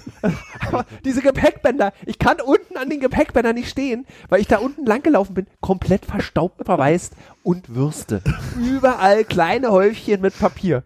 So, auf dem ganzen Flughafen. Dieses da, wo du in diesem Auslandsbereich bin ich durchgelaufen. Diese Vitra-Stühle, die standen damals schon da. Daneben Würste. Einfach der gesamte Flughafen. Keckerwürste. Hannes, können wir haftbar gemacht werden für so Aussagen eigentlich, oder? Äh, Müssen wir uns distanzieren? Ich glaube, wir haben, wir, wir halten uns ja gut raus, sag ich mal. Ich, Also wir ich irgendwas Schlimmes? Ich verstehe das, total- es wurden halt einfach zu wenig Dixie-Klos aufgestellt. Ich kann das nachvollziehen. Auch Wir ich sind habe ja nicht Kaffee solche getrunken. Medienprofis wie du. Wir können das nicht Genau. einschätzen. Also wir sagen mal so, wenn jemand damit ein Problem hat, Soll er uns verklagen? nein, nein, nein, nein, nein, nein. Thilo Mischke. Ey, sag mal nicht meinen vollen Namen. Das macht man doch nicht in Podcasts. So, Aber du musstest, also da. ich habe es ja auch, ich ja auch aufgeschrieben in der Reportage. Also genau das, was ich gerade erzähle. Achso, das gibt ist ja schon, ja, dann ist ja alles klar. längst veröffentlicht. Ja, der Flughafen ist auch offen und die Würste sind weg. Im, im Also so. Auftrag der, teilweise, der ja. Pipi Kaka 2 GmbH oder wie die heißt. Ähm, und es war aber eine tolle Zeit. Also ich war da fünf Tage auf diesem Flughafen. Beste Zeit meines Lebens. Es hat gereicht für eine, ich glaube, vier, Dopp zwei Doppelseiten in der Bild am Sonntag. Das ist ja trotzdem eine große Zeitung. Das war einfach wirklich Gro aber immer große Überschriften, darfst du nicht vergessen. Und das Geile ist, ich habe mich da nicht getraut, eine Kamera mitzunehmen, um Fotos zu machen, habe es dann mit meinem iPad gemacht. Da kann ich mich noch erinnern, dass mein iPad, ich habe es dann so hingestellt und mit, mit meinem, da gab es dann so das, dass du mit dem Handy Fotos auslösen kannst. Und dann habe ich mich so alleine in der verwaisten Haupthalle immer so selbstauslösermäßig fotografiert. Und dann ist mir das iPad runtergefallen, kaputt gegangen und Bild am Sonntag hat mir ein neues iPad gekauft. Und das hat mir wirklich leid getan. Also diese Bauarbeiter, die wurden halt auch einfach unfassbar da ausgebeutet. Also es ist einfach furchtbar. Dann die ganze Zeit die Angst, dass dieser scheiß Flughafen dir um die Ohren fliegt, weil ja Air Berlin schon sein Kerosin in diesen Flughafen gefüllt hat. Überall standen wir rauchend vor diesen extremen Rauchverbotsschildern, weil ja oder haben kommuniziert mit Feuerzeug. Dann machen wir aus. aber und der ganze Flughafen eben so, da gab's, könnt ihr euch erinnern, da gab's ja diese Angst, dass das Ding hochfliegt, weil ja das Kerosin da, Das ich nicht Kann ich mich überhaupt nicht erinnern. Air Berlin ist ja meiner Meinung nach bankrott gegangen, weil die ja, dem wurde ja gesagt, ihr dürft jetzt schon rüber. Dann haben die ja Tegel abgemeldet, haben das Kerosin eingefüllt am BER, die Flugzeuge schon so kurz vorm Start darüber und dann wurde gesagt, nee, doch erst in fünf Jahren auf. Das war ja so krass, dass die, selbst die Leute von Air Berlin nicht Bescheid wussten, dass sich das verzögert. Ihre Drehkreuz ist halt weggefallen. Die ganze, ganze zehn Jahresplanung, die sie in dem Unternehmen hatten, ist weggebrochen. Das ist so krass. Mhm. Corona hätten sie gebraucht. Dann wird's, wird's die noch geben. Ob wir die gerettet haben hätten? Ich mochte ja Air Berlin. Einer der lustigsten USA-Flüge hatte ich immer mit Air Berlin. In diesen lustigen, du, weißt du, Lufthansa ist ja immer so Business. Da ist ja egal, wann du da mit denen fliegst, ist ja irgendwie immer, außer die Thailand-Flüge, die sind immer so voller grauhaariger Männer. Pauschal aus dem Westen. Was machen die denn da? ist, ähm, ach, was, wo können wir noch mehr pauschalisieren? nee, aber so der Air Berlin Flieger war einfach immer, Flugzeug, nicht Flieger, äh, das Air Berlin Flugzeug war immer voller Touristen und zwar immer gefühlt so Eckkneipenbesitzerinnen aus Spandau. So, die dann irgendwie so in Florida, Für alle nicht-Berliner Spandau befindet sich im Westen von Berlin. Nee, aber ich habe mich ja da sehr wohl gefühlt und es sind halt schon so richtige Berliner, sind dann immer eben so aus Berlin nach Florida geflogen, nach Orlando zum Disneyland. Finde ich toll. Was ist denn der Unterschied zwischen Flieger und Flugzeug? Flieger ist der Pilot, Flugzeug ist das Flugzeug. Gut Aber. Moment, wenn wir jetzt genau sind, hast du ja nicht gebaut, oder? Nee, nee. Ja, stimmt. Ich habe nur dieses Drama. Ich habe aber schon auch manchmal eine Tür aufgeschlossen für. Das ist nicht bauen, Thilo. ich ich habe wirklich nichts von A nach B geschleppt. Wirklich gar nicht. Ja, Den Schlüssel. Den Schlüssel. den Schlüssel. Der vielleicht oder vielleicht auch nicht. Und dieser, ich meine, die, die Bauarbeiter hätten ja nicht bauen können. Und auch nicht, was ich ganz toll fand, es gab zwei Imbissbuden mit Gasflaschen betriebenen Fritteusen direkt über den Kerosinlagern dieses Flughafens für die Bauarbeiter. Das war dann auf dem Flugfeld, da wo jetzt diese Spanhälse sind, da unten drunter. Also in diesem Hauptbereich, also dieser, wenn man, diese Front, Front. Und da standen zwei Pommesbuden. Ich kann es ja offen mal sagen, ich war noch nie auf dem BR. Gar nicht. Nö. Das ist ein richtig schönes Gefühl, als würdest du in den geheimen Gängen des, äh, der Schönhauser Allee-Arkaden rumlaufen. So fühlt sich an. Das ist nur Tilo, weil er einen Schlüssel hat, hatte. Zu den Schönhauser Allee-Arkaden. Jetzt bin ich ja gespannt. Nein, da habe ich nichts. Da war ich mit Yvonne mal ein Eis essen. Yvonne ist meine sehr alt zurückliegende Freundin.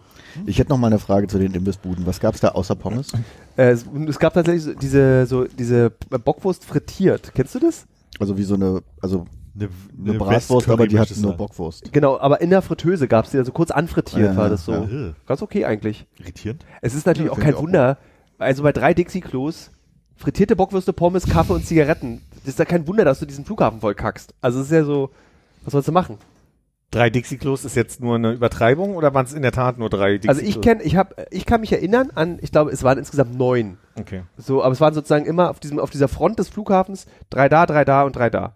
Und es geht natürlich nicht bei diesen, das sind ja hunderte von Bauarbeitern. Aber das heißt, die Toiletten im Flughafen waren auch noch nicht offen. Die waren nicht offen. Und Die war noch nicht gebaut. Also doch, die waren offen und wurden auch benutzt, aber es gab halt keine Spüle.